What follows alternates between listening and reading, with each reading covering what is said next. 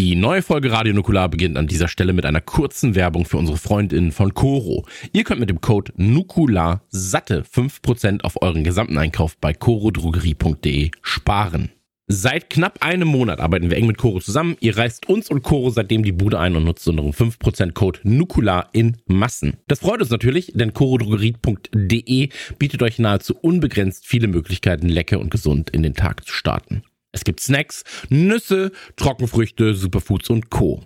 Das alles in Großpackungen und zu fairen Preisen. Dazu ist vieles in veganen Varianten erhältlich, bio und nachhaltig. Jetzt ist bald Sommer und auch für das leichte und gesunde Frühstück bietet Koro wundervolle Großpackungen an. Neben den wirklich variantenreichen Mousse-Sorten findet ihr unfassbar leckeren Erdbeer- und Sauerkirsche-Aufstrich. Solltet ihr eher Müsli-Freunde sein, findet ihr dort alle Zutaten, um euer Frühstück mit Nüssen, Samen oder Trockenfrüchten aufzupimpen. Dazu gibt es dann noch die passenden Milchalternativen. Tut euch selbst aber einen Gefallen und lasst die Finger von den veganen Spekulatiusaufstrichen. Ich bekomme das Zeug mittlerweile intravenös gelegt und ähm, bin abhängig von der süßen Kös. Mm, die süße Kös. Für den Mittag oder Abend noch ein Tipp. Schaut auf das vegane Geschnetzelte. Dort bekommt ihr vorgefertigte vegane Mahlzeiten in verschiedenen Geschmacksrichtungen. Gerade Mexiko ist extrem empfehlenswert und sättigt gut. Dazu beispielsweise lecker Reis und die Sache ist eine lockere 10 von 10. Doppelt sparen könnt ihr übrigens, wenn ihr in den Sale-Bereich auf corodrogerie.de schaut. Dort findet ihr reduzierte Lebensmittel. Oftmals sind diese knapp am oder kurz über Mindesthaltbarkeitsdatum oder müssen einfach raus aus dem Sortiment. Aktuell Stand jetzt findet ihr dort beispielsweise eine leckere Haselnuss-Eisglasur oder die brutal leckeren Schokoprotein-Crunchies ohne Zuckerzusatz im 1-Kilo-Paket. Das Beste wird aber sein, checkt das Sortiment auf corodrogerie.de selbst und nutzt unseren Code NUKULA für 5% Rabatt auf eure Bestellung. Wir sind uns sicher, dass jeder von euch dort fündig wird. NUKULA für 5% Rabatt auf corodrogerie.de. corodrogerie.de. Jetzt viel Spaß mit der Folge. Drei Männer im scheinbar aussichtslosen Kampf gegen das Vergessen der Kindheit. Die Wrestling-Karten gezückt, die Ghostbusters-Figuren poliert, das Gummibärenbandenlied auf den Lippen. Zwischen Kawabanga, Trinkpäckchen und den ersten Zombie-Filmen auf VHS. Ein Aufbruch in die Vergangenheit mit 1.21 Gigawatt. Es ist Zeit für Dominik, Max und Chris. Es ist Zeit für Radio Nukula. Nukula!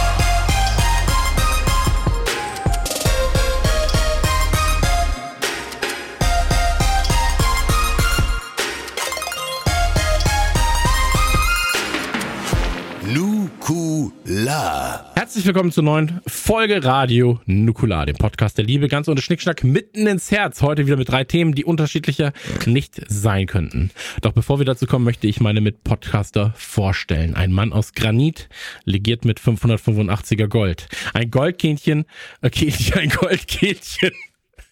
Bearbeitet mit Sandpapier, Stärke K180.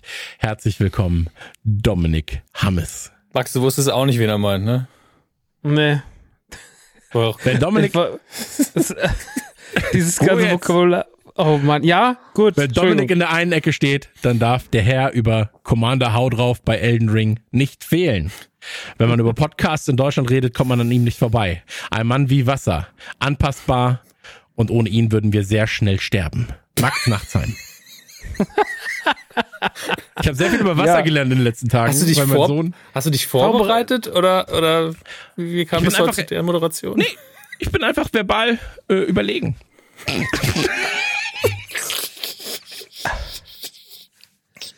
Und natürlich meine Wenigkeit, Christian Gürn. Alle Infos zu mir auf onlinegott.com.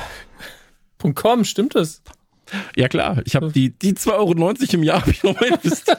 Das muss ich jetzt kurz überprüfen, ob du wirklich online.com. Ah, ja, okay, einfach für deine Ja. Links. Hm. Absolut richtig. Da steht, schreib mir Äh, eine E-Mail. Das, ist, das pulsiert so pink. Ich bin versucht, es zu tun. Mach das bitte. Bevor wir zu den Themen kommen, die obligatorische Frage, Jungs, wie geht's euch? Maxi, Ach du, ähm, ich war gerade, ich war gerade ganz lange mit meiner Mutter eine Couch kaufen, weil ich habe ja so seit ganz langer Zeit eine ganz schlimme Couch. Ich habe irgendwann diese mir so eine halbrunde Couch. Also die Geschichte der Couch ist ja lang. Das war ja auch die Couch. die Geschichte der Couch. Die ist eine Geschichte der Couch ist lang. Ne, meine Mutter hat sich irgendwann mal, ich beginne mal da, wo die anfängt. Da war ich so 15, also so vor 23 Jahren, hat meine Mutter eine Couch gekauft. So eine halbrunde Couch. Oder sogar, vielleicht war ich auf 14 oder 13. Auf jeden Fall, was hat sie damit gemacht? Na klar, sie hat sie in den Keller gestellt. Äh, in den tiefen Keller. Wir hatten ja immer noch einen Keller mehr als andere Nachbarn, weil meine Mutter damals, als das Haus gebaut wurde, gesagt hat, ein Keller reicht mir nicht, bauen Sie bitte noch eine Etage tiefer. Krass. Das haben die Menschen damals auch gemacht. Dann hat sie diesen Raum, hat gesagt, das wird mal so ein ganz toller Raum, wo man so drin abhängen kann, so ein richtig gemütlicher Raum. Es wurde natürlich nur eine Abstellkammer, in der dann einfach lange Zeit eine dumme Couch stand. In diesem Raum ist nicht viel passiert, außer dass ich mit 17 dort mein erstes Mal hatte, weil auf dieser Couch. Hey, Dankeschön. Und ähm, Sonderstück. das war das Spannendste, was auf dieser Couch jemals passiert ist. Ansonsten wurden darauf einfach nur Sachen abgelegt, irgendwelche Klamotten, irgendwelche Vasen, was man halt so als Dekoartikel in den Keller legt. Dann als stand dieser Couch ewig lang da runter. Ich habe immer gesagt, was mit dieser Couch? Eigentlich ist die Couch ganz schön. Ist so halbrund, kann man noch aufklappen, dann ist die ganz, äh, ist die so ganz groß und äh, so, so ein richtig schönes, großes, pornöses Bettchen, wo man sich irgendwie so reinflitzen kann, wo man bestimmt toll drin abhängen kann, um Filme zu gucken und so weiter und so fort. Jetzt ziehe ich in meine große, große Wohnung nach Aschaffenburg. Äh, ich brauche eine große Couch. Nehme ich doch die. Mama, wie sieht's aus? Ich gebe dir ein bisschen Kohle dafür. Ja, nimm sie mit, dann ist sie weg.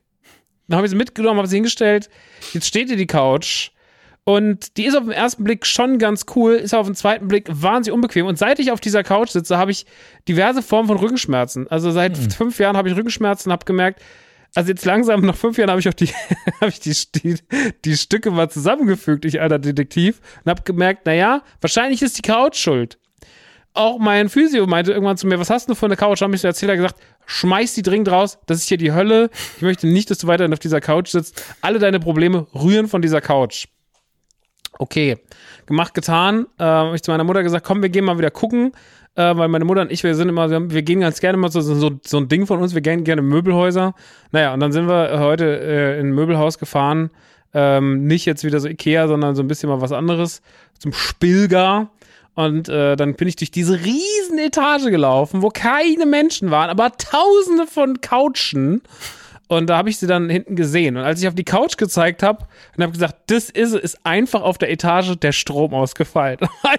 So, Das ist ein Zeichen. Wow, das ist ein Zeichen, die verfluchte Couch. Und dann hat uns ein sehr netter Mann bedient. Und äh, dann habe ich mich sehr lange mit dem unterhalten und der war irgendwie sehr, sehr, sehr, sehr, sehr, sehr freundlich. Und ähm, der Herr Karl, und der hat mir dann da die Couch verkauft. Und jetzt kommt, hat er gesagt, die Lieferzeiten sind halt gerade wie bei allen Sachen äh, sehr, sehr lang und deswegen wird Anfang August vermutlich meine Couch kommen. Aber sie ist sehr schön, sie ist sehr groß, sie ist so senffarben, sie ist äh, elektronisch nach vorne ausfahrbar und ähm, einfach, also das absolute Gegenteil von dem von dem Krüppel, der hier steht. Also das ist wirklich ähm, Und von der Couch froh. auch. Ja, ähm, und wenn jetzt jemand ähm, die andere Couch kaufen möchte für sein persönliches Max-Nachtsheim-Museum und zu sagen, da aber das erste Mal drauf, ach du liebe Zeit, ähm, dann ja, verkauft die, ich muss die loswerden. Aber erst im August, Au- äh, Juli, ähm, Gerne ein Selbstabholer.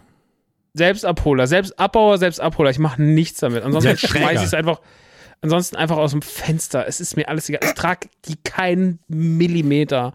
Ich gebe die auch für kleinstes Geld. Ich ein Foto auf kleine zeigen und sagt einfach so, macht, was ihr wollt. So, da- 250 Euro, macht, was ihr wollt. Irgend so eine super teure Designer-Couch. Muss mal gucken, wo die herkommt. Aber ja, das ist auf jeden Fall der Fluch der Couch ist gelöst. Und das ist wirklich das Spannendste, was ich erzählen kann. Das ist wirklich, das ist wirklich das Spannendste.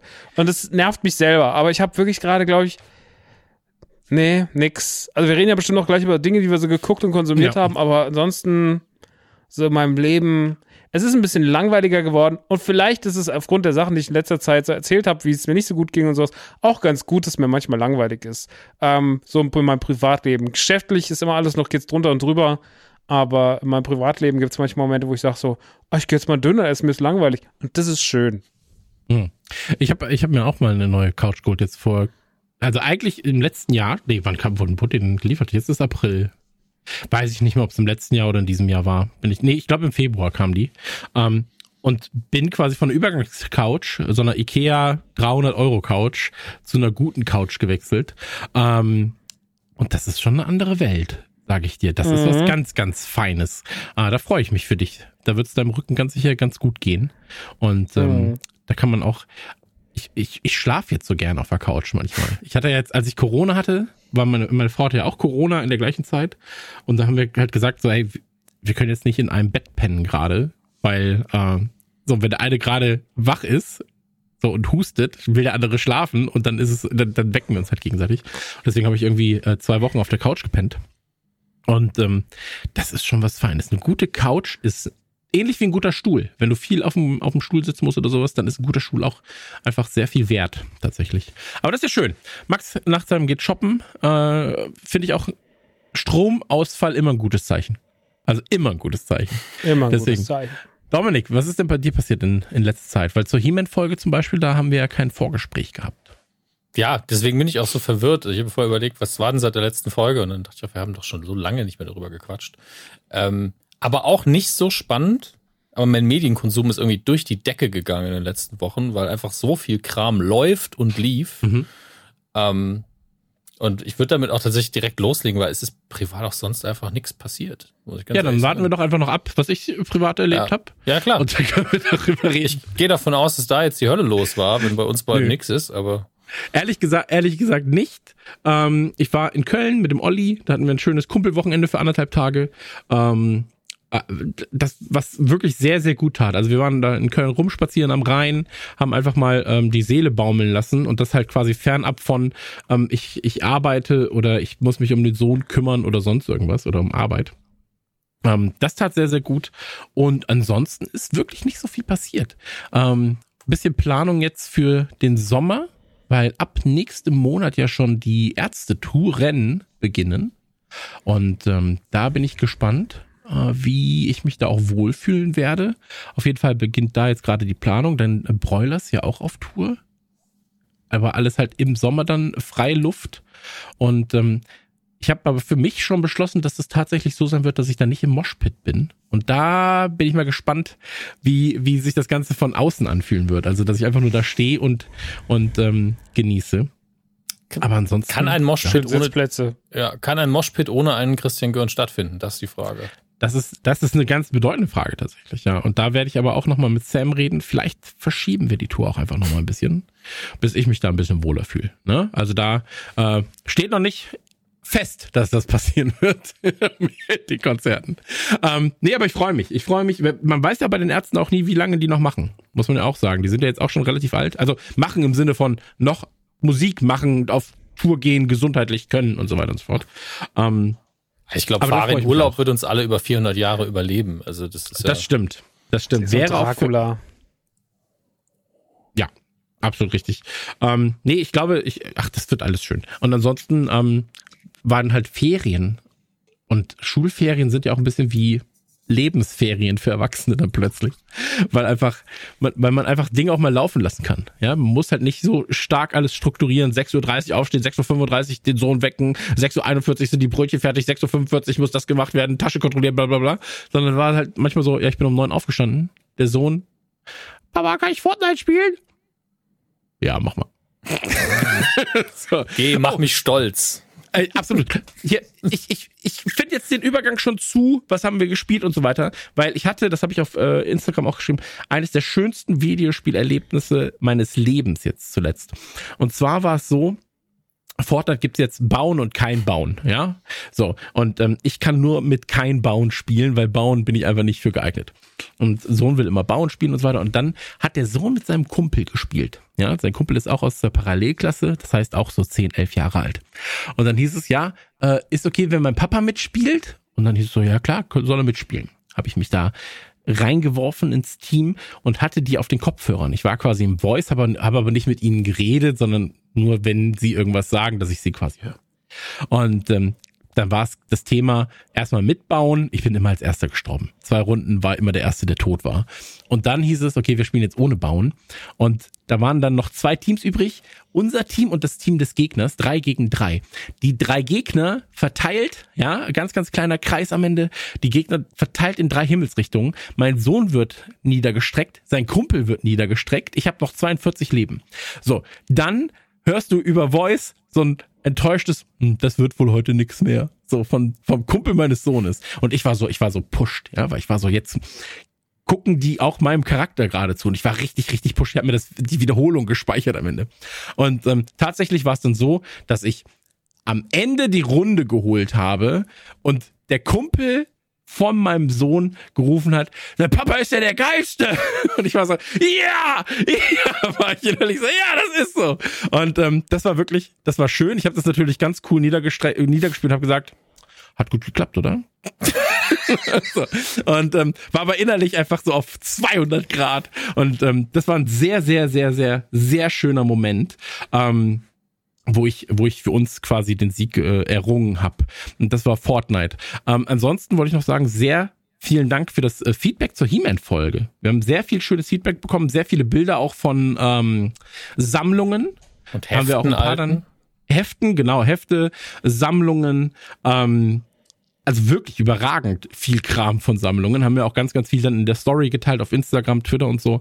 Ähm, das war, das war, das war wirklich eine schöne Folge und auch hier nochmal Gruß an Manuel, der das, ähm, ich sag mal, der das für uns auch einfach, wir hätten nicht dabei sein müssen. Also die, die Folge war auf, wäre auf jeden Fall ohne ihn wesentlich inhaltsfreier geworden, ohne dass ja. sie, ähm, dann, es wäre einfach anders geworden. Es war genau ja. richtig, dass er dabei war und ich fand das eine runde Sache so. Voll, hat sehr viel Spaß gemacht. Maxi, du hast gerade schon gesagt, du hast ein bisschen was konsumiert äh, nebenbei, was, was man geguckt hat, was man Medien, äh, Medien. So. Medien konsumiert. Ähm, was denn da? Naja, also ich habe die 140 Stunden in Elden Ring voll gemacht, was ja schon für mich viel ist. Ich bin ja nicht so jemand, der ein Spiel war nicht lang gespielt. Hab meinen mein, mein Charakter irgendwann nochmal, ich habe den dann irgendwann, hab den Bild mal umgebaut, weil es mir war mir dann wirklich zu dumm und irgendwann kam die Figur an ihre Grenzen, weil sie einfach wahnsinnig dumm war und auch sonst wirklich nichts geleistet hat, außer draufsauen, aber auch dann irgendwann die Stärke so ein bisschen nachgelassen hat und gerade hinten raus wird es dann doch ganz schön heikel mit dem. Hab mir dann irgendwann anhand des YouTubers Schlecki äh, Let's Play, Schlecki LP, der einen ganz guten deutschen äh, Kanal macht, mein Bild komplett auf so aufs blutige Ströme-Katana umgebaut und das war wirklich wild, weil das halt so ein, das macht halt so Blutverlustschaden und so. Und das ist wirklich, also, dann gab ich noch so die Mimiktier gefunden. Das ist so, dass du dich quasi, kannst immer so einen Geist beschwören und diese Mimiktier imitiert dich einfach. Und die kannst du auch nochmal auf 10 machen und dann stehst du einfach zweimal da in dieser vollen Montur. Und die hat wirklich ordentlich reingeknallt. Das war richtig, also da sind wir teilweise bei Bossen rein, die ich vorher nicht mal im Ansatz geschafft habe, war einfach so, nach einer Minute war so, naja, gut, war's dann. War geil. Ähm, aber ich habe jetzt langsam so nach den 140 Stunden muss ich sagen, ich habe sehr viel gesehen, ich habe sehr, sehr viele Bosse gelegt. Ich glaube, mir fehlen noch drei Hauptbosse oder so. Dann habe ich alle Bosse gelegt, ähm, die man für Gamerscore auch braucht und so. Hab sehr viel gesehen, weit noch nicht alles, aber sehr viel. Ich muss sagen, jetzt langsam stellt sich so ein bisschen so die, die in Anführungsstrichen, äh, Anführungsstrichen Müdigkeit ein. Hm. Ähm, was okay ist, weil Elden Ring einfach eines der besten Spiele ist, die ich in meinem Leben gespielt habe und jetzt ist es auch mal langsam gut. Ähm, oder erstmal War jetzt auch nicht Pause. wenig Zeit, muss man sagen. Also nee. 140 Stunden sind natürlich auch schon Nee, ein, also Es, es, gab, es gab ja auch bei uns irgendwo im Kommentarbereich jemanden, der schrieb so, ich habe jetzt 60 Stunden, habe jetzt auch alles gesehen und reicht jetzt auch langsam, wo ich dachte, naja, also bei 70 Euro Spiel sich dann darüber zu ärgern, dass ja 50 Stunden auch nicht genug ist. Also ich finde so, wenn ein Spiel 10 gute Stunden hat, was 70 Euro oder 60 Euro kostet, ist es schon okay.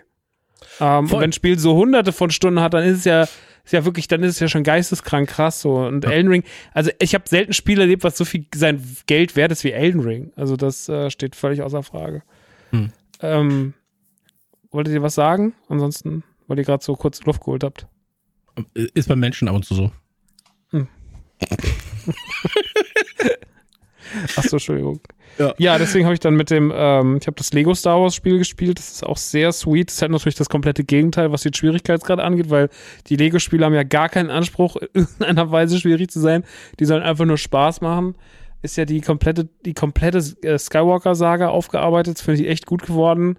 Macht richtig, richtig Fets. Ist halt einfach so. Ich mag ja die Lego-Spiele eh haben ja die letzten Jahre sich ein bisschen zurückgenommen, was auch gut so ist, weil es irgendwann mal echt so dieser, und jetzt kommen die Unglaublichen, und jetzt kommt Harry Potter, und jetzt kommt noch mal irgendwas von Marvel, und jetzt noch mal das fünfte mit DC, und dann mal DC Villains, und dies und das, und was irgendwann so, okay, wer soll das alles spielen? Und die Spiele sind auch alle relativ gleich, reicht jetzt mal.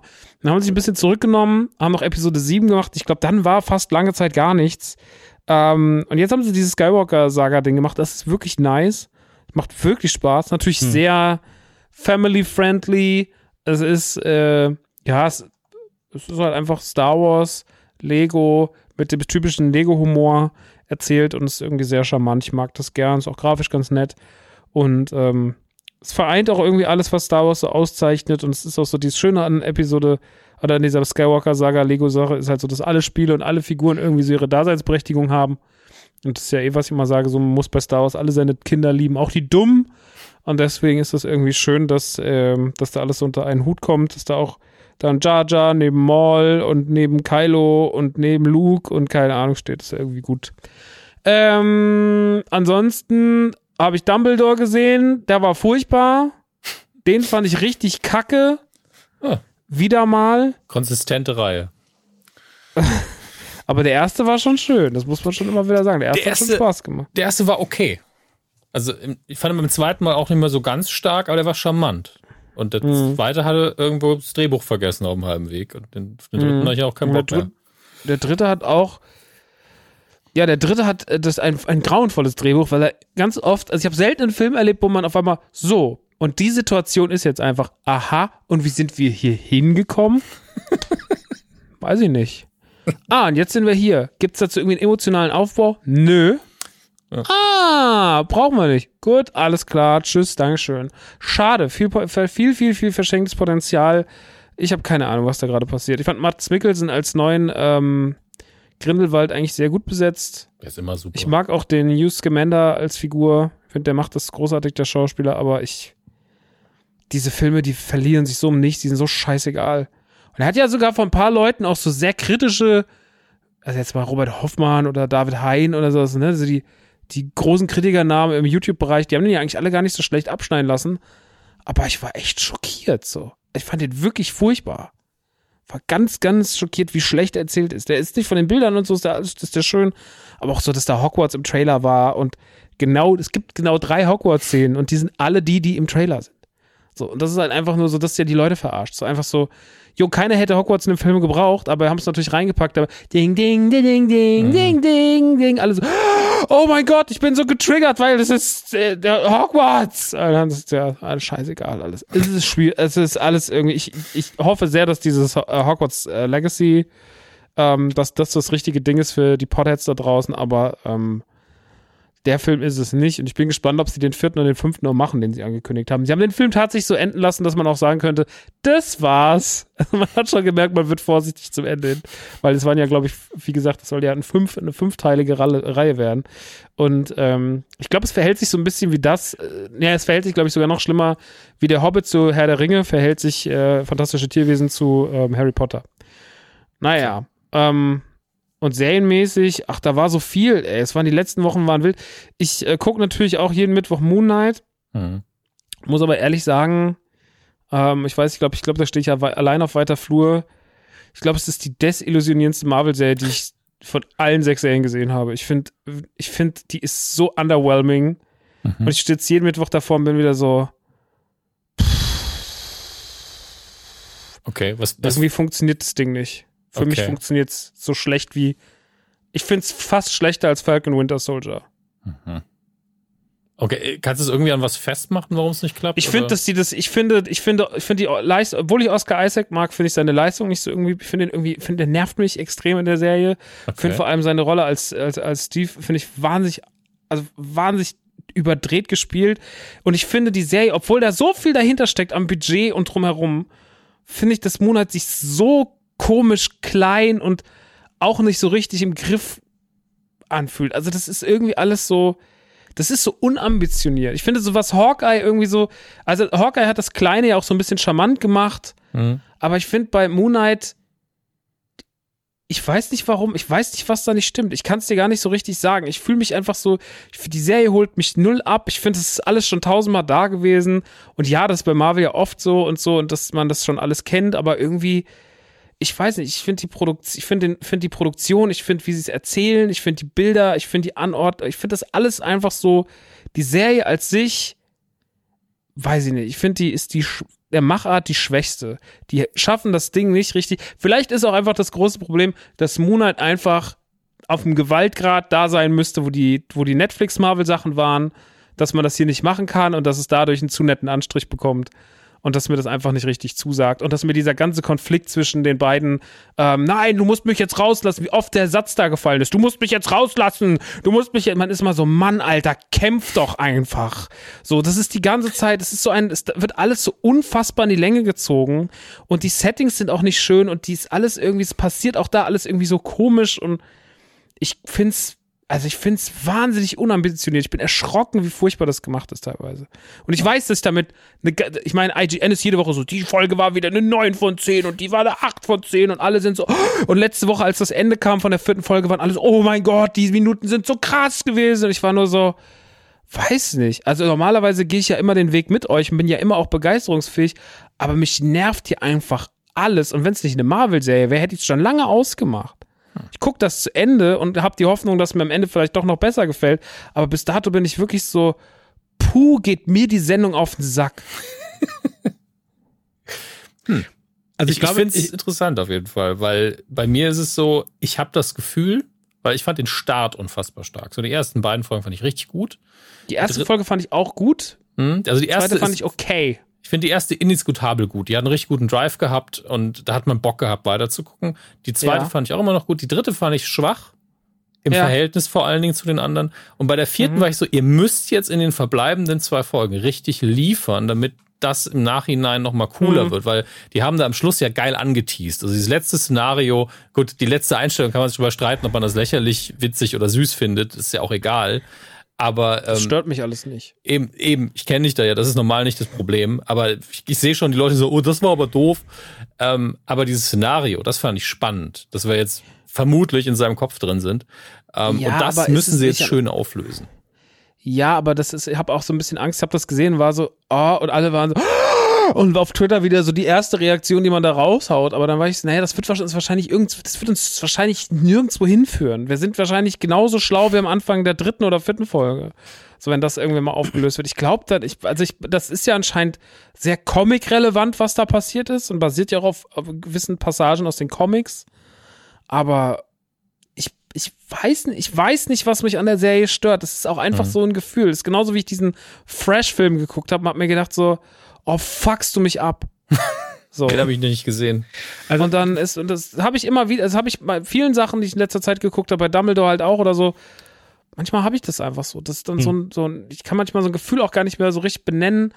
Ähm, ich bin bestimmt keiner von den Leuten, der super satt ist. Also natürlich habe ich super viel gesehen äh, in meinem Leben und natürlich gehen mir auch ein paar Sachen auf den Piss, aber ähm, ich, ich würde mich nicht zu den Leuten zählen, die alles negativ sehen. Ich bin super offen an Monat rangegangen, hab da, hab, ich habe gedacht, das wird mein, ich war in der festen Erwartung, dass das meine Lieblings-Marvel-Serie wird und bin echt nach vier Folgen desillusioniert und mhm. bin wirklich so, pff, das ist jetzt das große Flaggschiff für Marvel. Da bin ich eher gespannt auf Miss Marvel, weil ich glaube, dass mich das eher überraschen wird, weil da habe ich keine Erwartungen dran. Und da steht auch der kindliche Stil, der vielleicht so ein bisschen eher Homecoming-mäßig ist, der steht der Serie wahrscheinlich auch wieder besser. Aber Moon Knight kann das halt einfach nicht richtig leisten. Da ist dann, vielleicht ist das dann die Grenze, die es MCU halt hat, dass du sagst, na ja, wir müssen family-freundlich bleiben, so, aber wir müssen auch trotzdem irgendwie einen harten, wir einen harten Magger markieren. Und das geht halt nicht. Vor allem, wenn man gerade The Batman gesehen hat, der einfach so kompromisslos drei Stunden durchwartet, man ist die ganze Zeit so, pust, das, pust, das fies. So, und das, ähm, das kann Moon Knight halt einfach nicht leisten, allein weil er schon diese MCU-Grenze Grenze hat. Keine Ahnung. Also ich, ich verstehe das. Äh, ich, ich verstehe tatsächlich beide, beide Ansichten. Ähm, ich fand die erste, ich, ich mochte, wie Dominik gesagt hat, das war indiskutabel stark. Ähm, ja, erste die, erste, Folge, die erste Folge ist es. Genau, genau. Ja, ja, absolut. Zweite fand ich auch noch gut. Ähm, dritte fand ich auch die schwächste der Folgen bisher. Ähm, und die vierte mag ich wieder sehr gerne. Ich bin großer Freund von der Serie.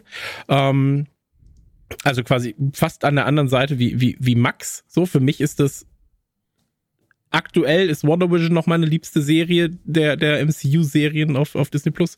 Aber Moon Knight, je nachdem, wie sie jetzt noch voranschreiten kann, das Ganze ablösen. Beziehungsweise halt auf der gleichen Ebene ähm, stattfinden. Mein Problem ist jetzt gerade, dass wir einfach nicht mehr viel Zeit haben. Mhm. So, die haben nicht mehr viel Zeit, um das zu machen, was da noch am Potenzial ist. Und ich finde halt, dass sie in den vier Folgen locker eine halbe Stunde, dreiviertel Stunde schon verschenkt haben mit Dingen, die eigentlich nicht wichtig gewesen wären, um den Charakter zu, zu, zu etablieren in diesem, ja. in diesem Konstrukt. Ähm, und ja, wir müssen immer noch bedenken, das Ding wurde abgedreht, soweit ich weiß, bevor die anderen MCU-Serien, äh, also die Netflix-Marvel-Serien dann auch integriert wurden und so weiter. Ähm, ich bin gespannt, was da noch an Härte kommt. Das gleiche, also ich sehe das Problem, das gleiche Problem habe ich ja zum Beispiel auch bei Venom, äh, bei, de, bei den Kinofilmen, wo ich sage, so, denen würde ein anderes Rating einfach so viel besser stehen. Ähm, aber ey, Moon Knight, so, ich glaube, der allgemeine Tonus ist, dass die Leute sehr zufrieden sind, aber das hat man manchmal. So, ich, wir reden gleich über eine Serie, wo ich das von Sekunde eins ähm, verspürt habe, das, was Max quasi verspürt hat jetzt bei Moon Knight. So, ähm, ist eines unserer Hauptthemen nachher. Aber das, das ist halt dann ein, subjektives Empfinden natürlich. Mhm. Ne? So, also ich kann das komplett nachvollziehen, ähm, aber finde es spannend, das so zu hören, weil ähm, mit der Meinung von Max habe ich jetzt gerade auch nochmal überlegt und ich glaube schon, wie gesagt, dass man 30 Minuten da durchaus hätte ja. äh, anders nutzen können. Da ist ähm, auch viel Wiederholung dabei, was Charaktermomente angeht. Aber ähnlich wie bei Loki gesagt, wahrscheinlich, dass du halt sagen musst, so bestimmte Dinge muss man mehrfach erklären für den Zuschauer da draußen. Ich fand, ich fand Loki tatsächlich, also da sind persönliche Präferenzen vielleicht auch so ein Ding, aber ich fand Loki unfassbar gut, tatsächlich. Ich fand Loki vor allem stark in Sachen Design, ja. So, ja, also das, das, das ganze Setting war halt geil.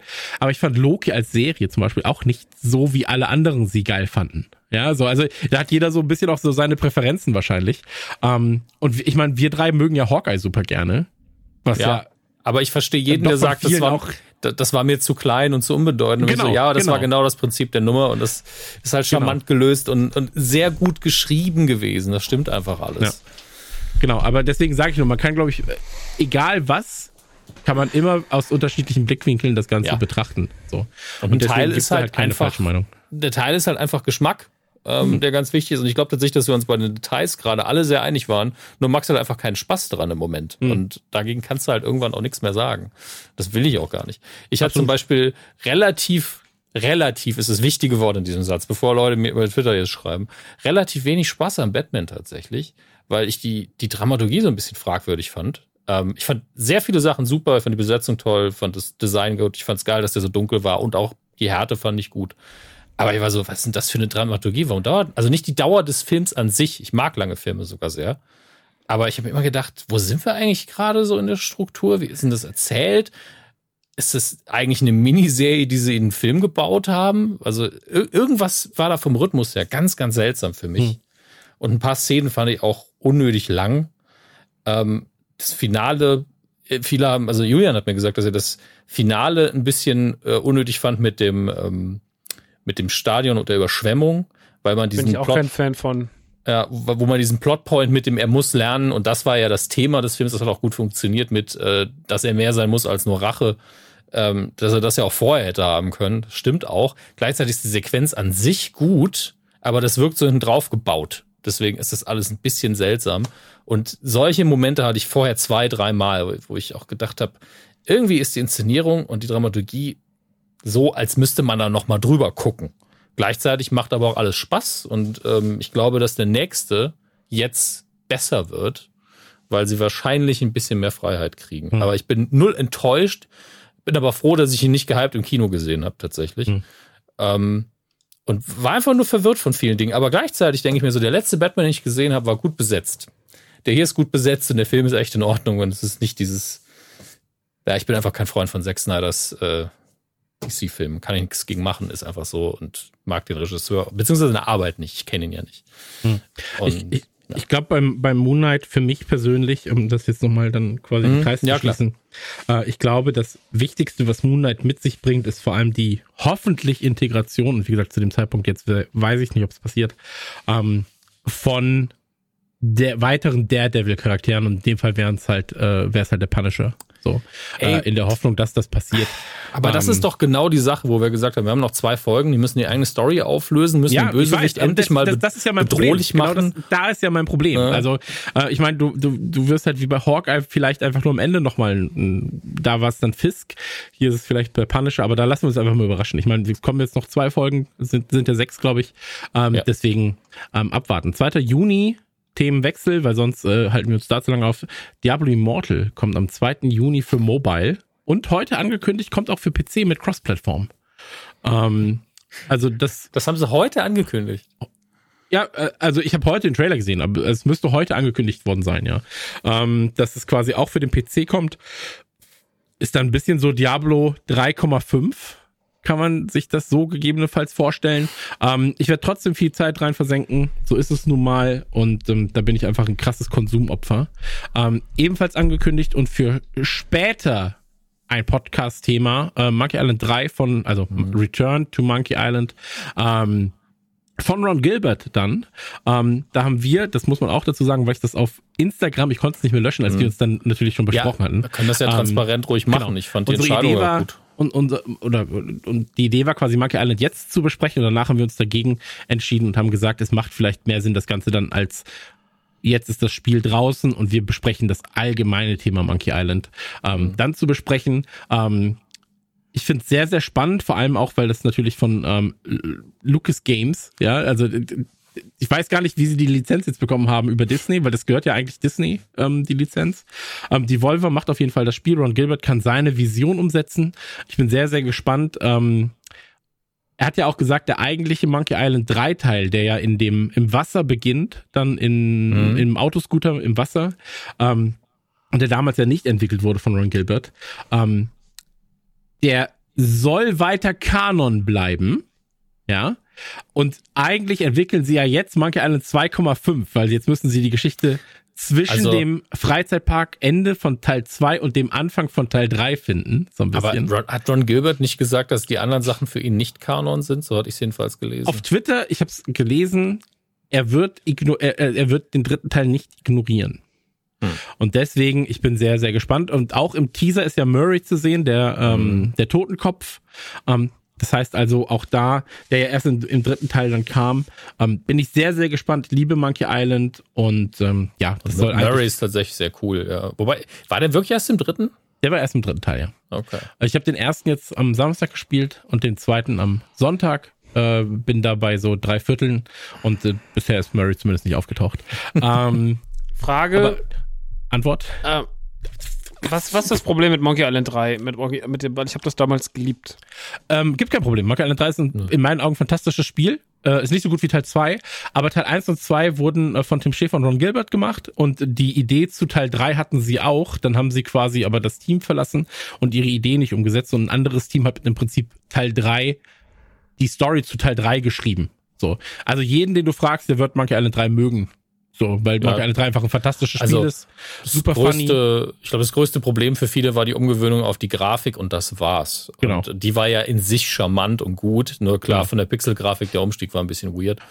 Ähm, aber ich auch, ich kenne keine Hardliner, die sagen, Monkey Island 3 ist Schrott. Genau.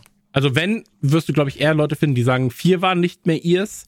Ähm, ich fand 4 auch charmant, immer noch. Ähm, war einfach eine andere Art der Steuerung. Da hattest du ja dann äh, dieses, ich sag jetzt mal, Resident Evil-eske ähm, äh, Steuerungssystem. Und das war einfach nochmal ein bisschen was anderes. Aber die Klassiker 1, 2, wie gesagt, das, das ist einfach nur eine Story, eine Story-Frage, weil halt jeder sich fragt, so ein bisschen. Teil 2 endet ja damit, dass alles eigentlich nur in einem Freizeitpark in der Fantasie der Jungs stattgefunden hat. Also ganz blöd gesprochen. Und Teil 3 beginnt quasi damit, dass er doch als Pirat auf einmal in einem Autoscooter auf dem Meer sitzt. So. Mhm. Ähm, und da fehlt einfach diese Lücke und das hat, das hätte man bemängeln können. Als Kind ist mir das nie aufgefallen. Ich war so, ja, ist halt, keine Ahnung. Es ist mir aufgefallen, aber es war einfach so, ja, okay, wir adressieren es mit einem Augenzwinkern, aber wir erklären es nicht und hier ist das Spiel. Und ich war so, okay, ich meine, ja. ich, bin, ich bin gekommen für Monkey Island und Piraten und alles und ich möchte auch weiterspielen, das ist alles in Ordnung. Ja. Ähm, das war mir dann egal am Ende des Tages. Natürlich cool, wenn man das jetzt mal ein bisschen auflöst, weil ein Teil von mir, äh, äh, wenn ich an das Spiel denke, hängt natürlich immer noch in den 90ern und denkt sich so, was ist auf diesem scheiß Jahrmarkt eigentlich wirklich passiert oder hm. war es ein Albtraum? Und das Bild mit der, wie er über der Schlucht mit der Kiste hängt, werde ich auch nicht vergessen. Deswegen, äh, ein Teil will es einfach wissen. Und wenn irgendjemand das beantworten kann, dann ist es Ron Gilbert. Genau. Und jetzt beim Spielen, also ich muss sagen, der zweite Teil ist einfach immer noch ein absolutes Meisterwerk. Also von vorne bis hinten stimmt an diesem Spiel nahezu alles, wenn du das Genre magst. So, ne? Ja, klar. Ähm, und natürlich deutsche Übersetzung auch fantastisch, bin ich sehr gespannt. Äh, Boris Schneider-Jone bisher zumindest nicht angekündigt, dass er es auf Deutsch übersetzt. Ähm, Fände ich aber cool, weil das in den Teilen auch sehr gut gemacht hat und es wäre halt ja, konsequent. So. Es wäre vor allen Dingen Fanservice am Ende des Tages. Ich glaube, man findet heute viele, die das gut machen können, aber es hat so ein bisschen Tradition, dass er das übersetzt. Und ja, ich glaube nicht, dass er Nein sagen würde, wenn man ihn fragt. Also Genau, ich würde auch nicht Nein sagen, wenn man mich fragt, bin ich ganz ehrlich. Also auch da natürlich, äh, Ron, wenn du das hörst Ja. und liest, ähm, Ja, melde dich äh, gerne. Genau. So, Grüße auch an Marvel. Also wenn ihr doch nochmal einen neuen Doctor Strange ähm, braucht, ich kann auch einen Fake-Bart tragen und ein bisschen abnehmen, das ist alles cool. Sehr gut, finde ich gut. Ähm, und dann habe ich eine Frage an euch, weil ich verstehe das Rechtssystem nicht. Also fangen gute Fragen an, ich weiß. Ja, dann fragst du uns. Mega. Ihr, ihr habt das doch ganz sicher, ihr habt das doch mit Amber Hart und Johnny Depp mitbekommen alles, oder? So ein bisschen. Und mir wird das immer so ein bisschen in die Timeline gespült bei, bei TikTok, Twitter, keine Ahnung. Und ich sehe immer nur so ausschnittsweise. Und ich habe jetzt einfach nur eine komische Frage, weil warum ist das denn so öffentlich? Ja, wie Also der es- OJ-Prozess war auch öffentlich. Es gibt halt ja, aber manchmal da war ich Prozesse, noch sehr halt, jung. So. Ähm, aber das sind halt einfach, das gibt's halt einfach. Prominente Fälle, da, du kannst dich auch in Gerichtssaal setzen und wenn die, Mann, das wird natürlich verdealt. Wenn die das machen können, dann wird das verdealt, Alter. Hm. Ja, ich Also sehe ja, das- dass das, das- unfassbar viel Aufrufe hat und sowas. Also das ist ja, das ist ja, aber ist das dann einfach in den USA so, dass einfach sagt, so, ja, ich bin jetzt hier, ich habe eine nee. Kamera, ich habe ne, meinen Platz gekauft, so? Also, ich glaube, das, das wird je nach. Bundesstaat und je nach Art des, der Verhandlung ist es mal eine, äh, eine öffentliche Verhandlung und mal nicht. Und wenn sie öffentlich ist, dann kannst du da auch Berichterstattung draus machen. Hm. Es gibt ja auch andere Fälle, da kriegst du nur diese gezeichneten Bilder, weil du keine Kameras mit reinbringen darfst und so. Aber die meisten Gerichtsverfahren finden, glaube ich, nicht unter der kompletten Au- Ausschluss der Öffentlichkeit statt. Aber äh, der ist halt öffentlich. Da müsste ich mich jetzt auch genau einlesen. Aber ich glaube, manchmal gilt auch dieses, wenn öffentliches Interesse besteht daran. Und das sind halt beides Personen des öffentlichen Lebens. Ich finde es auch nicht schön. Ich hätte, Ja. äh, egal wie das ausgeht, egal wer schuld ist, ich wünsche den Leuten immer, dass sowas nicht komplett öffentlich ist, weil es muss sich richtig scheiße anfühlen. Ähm, aber leider bin auch ich manchmal sehr unterhalten davon, weil die beiden sich da, also vor allen Dingen er verkauft sich da halt sehr gut. Also er ist auch sehr gefasst. Und das hat leider einen großen Unterhaltungswert. Und ich bin mir sicher, dass wir in ein paar Jahren auch da irgendeinen Film zu sehen werden. Ja, der wird ja jetzt quasi eh gedreht. Also Ja, das können einfach die Szenen nehmen und das Beste aufschneiden. Ja. Ja, die hat mir ins Bett gekackt. Was? Oh Mann. Ey, wie gesagt, ich kann das alles, was da passiert, so, ich finde, das vieles davon hätte auch im Privaten einfach bleiben sollen. Ja. Aber ähm, ich hatte mich nur gefragt, so, warum ist es denn so krass öffentlich? Aber ja klar, das OJ-Ding. Ähm, ich hab, ich bin dafür zu jung, muss ich sagen, meinem, meinem jugendlichen Charme. Ähm, Hab ich, hab das damals, auf N- NBC Euro- Europe habe ich das damals geguckt. Tatsächlich. Okay, Ich na hab gut, nichts verstanden davon, aber ich war so, oh, das läuft, das ist live. Okay, Mhm. das klingt spannend. Okay, na gut. Ähm, andere Sache, bei der ich jetzt gerade live dabei bin, ist äh, neue, neue Kardashians Staffel. ich habe ich hab nur reingucken wollen und bin jetzt äh, dann doch ein bisschen gefangen. Ähm, aber Ich dachte, ich, dachte, die Drohnenfahrt hätte dich einfach so abgeholt. Das, ja, das, uns war ja mein. Punkt. Also ich, ich, ich, Ja. ich hatte gegessen, ich, oder ich wollte essen und ich habe ich hab gegessen und sagte mir, guckst du mal kurz in das Kardashians-Ding rein, weil wird halt überall so groß beworben. Und ähm, in Staffel 1, das, das hatte ich euch dann ja auch gesagt und Max hat es ja auch gesehen gehabt, ähm, ist eine unfassbare Drohnenfahrt. Also selbst wenn man sich nur für Produktion interessiert, sollte man die ersten fünf Minuten der neuen oder der, der, der derzeitigen Kardashians-Staffel auf, auf Disney Plus mal schauen. Ähm, weil das ist Wahnsinn. Und ich hatte euch ja das Video geschickt aus dieser Tesla-Fabrik, aus der Gigafabrik in ähm, Berlin, wo sie auch in die Maschinen reinfliegen und sowas. Und so in etwa fühlt sich das Ganze da bei den Kardashians auch an. Ähm, und jetzt warte ich eigentlich die ganze Zeit immer nur darauf, dass Kanye West auftaucht. Ähm, und irgendwas macht. Also ich finde, es kann einfach nur da sein und ich werde total unterhalten. Ähm, und da warte ich jetzt gerade drauf. Ich kann die Leute immer noch nicht auseinanderhalten. Ich dachte bisher immer, die Frau, die da gezeigt wird, ist die transsexuelle Mutter, bis sie dann gesagt hat, dass sie schwanger war. Und dann war ich so, krass, das geht. Und dann habe ich Joel gefragt und der meinte dann so, nee, nee, das ist der, das ist der Mann von ihr. Der ist transsexuell und jetzt eine Frau. Und dann so, ah, okay, ja gut. Aber kann ich alles nicht ähm, auseinanderhalten, ehrlich gesagt. Und ähm, ich fühle mich trotzdem ganz okay unterhalten und es läuft halt so als Second Screen nebenbei, dass ich halt mitreden kann. Und ähm, ja, aber da die ersten fünf Minuten kann ich wirklich nur empfehlen. Ja, die Drohnenfahrt ist krass, ne? Ich habe das mir auch angeguckt und war wirklich so, hui, hui, hui, hui, hui. Das, aber manchmal fragt man sich ja, wie haben sie das gemacht? Mich schon Ja. lange nicht mehr gefragt, aber da war ich wirklich so, okay, ich check's nicht. Also Ja, wie sie auch, also wie sie dann unter diesem Servierwagen auch so durchfliegt und sowas, das ist schon krass gemacht, schon verrückt. Es ist halt krasses Timing, ne? So, und ähm, ich frage mich, wie viele Versuche das gekostet hat. Und ich finde die Übergänge sehr smart, wenn quasi die Drohne kurz vor Licht fliegt, dann die Weißblende kommt, die Drohne quasi weiterfliegt und so. Das ist schon sehr gut. Es wirkt halt wie ein One-Shot, aber es ist halt einfach so gut gemacht. Ähm, finde ich, finde ich ein Wahnsinn. Wirklich von vorne bis hinten, was die Produktion angeht, Wahnsinn. Und danach muss man sagen, ist es halt einfach eine klassische Doku, wenn du es jetzt mal so blöd oder so eine Reality-Doku. Aber diese ersten fünf Minuten waren sehr, sehr, sehr, sehr krass. Ähm, genau, das war, das war das, was ich konsumiert habe, glaube ich. Also ich habe sonst wie immer nur das Gleiche gezockt, tatsächlich. Ähm, und da wird sich jetzt, glaube ich, auch in den nächsten Tagen wenig dran ändern. Ich gucke immer mal wieder in andere Sachen rein, aber hat mich bisher jetzt nicht so viel anderes Neues gepackt. Ähm, habt ihr noch was? Ansonsten würde ich kurz einen kleinen Werbeblock einfügen. Ich habe definitiv noch mindestens eine Sache. Okay, dann möchte Wie ich sieht's bei dir aus, Max? Ich habe wahnsinnig viel geguckt. Ich kann noch zwei Stunden reden, aber müssen wir nicht. Okay, ich mache trotzdem den kurzen Werbeblock, weil wir nämlich jetzt äh, auch passend mit unseren äh, Freunden von Disney natürlich ähm, eine kleine Produktinformation haben. Und zwar ist es so, ähm, wenn wir an Disney denken, denken wir natürlich an Genie, Captain Hook und Simba. Und fallen sofort Emotionen und Geschichten ein, getragen von Charakteren. Doch wie werden diese Charakter- Charaktere zum Leben erweckt? Wer zeichnet sie? Welche Geschichten stecken dahinter? Und vor allem auch, welche ZeichnerInnen stecken eigentlich dahinter? Disney Sketchbook ist seit dem 27. April auf Disney Plus verfügbar und gewährt euch einen intimen Einblick in die Arbeit und das Leben der Disney-ZeichnerInnen hinter diesen Kunstwerken. So sehen wir beispielsweise, wie Eric Goldman eine seiner größten Schöpfungen erläutert, und zwar den Genie aus Aladdin. Zeitgleich erfahren wir, wie Schauspiellegende Robin Williams die Charakter- und Designentwicklung beeinflusste. Zudem zeigt Mark Henn uns, wie der junge Simba aus Der König der Löwen gezeichnet und animiert wird, während wir aus seinem Leben erfahren, warum es wichtig ist, niemals aufzugeben und seinen Träumen zu folgen. Produziert wird die Serie vom Team, welches auch hinter Chef's Table steckt. Hohe Qualitätsstandards sind also zu erwarten, sowohl was Storytelling als auch Aufnahmen angeht. Disney Sketchbook ist seit dem 27. April auf Disney Plus verfügbar. Kurzer Werbebreak Ende. Und ähm, jetzt können wir darüber reden, äh, freue ich mich tatsächlich drauf. Ich bin, das wisst ihr ja, ja, ist ja mein, wir haben ja mal einen Podcast darüber gemacht, was wir gerne können würden und zeichnen war ja das, was ich so gerne machen würde.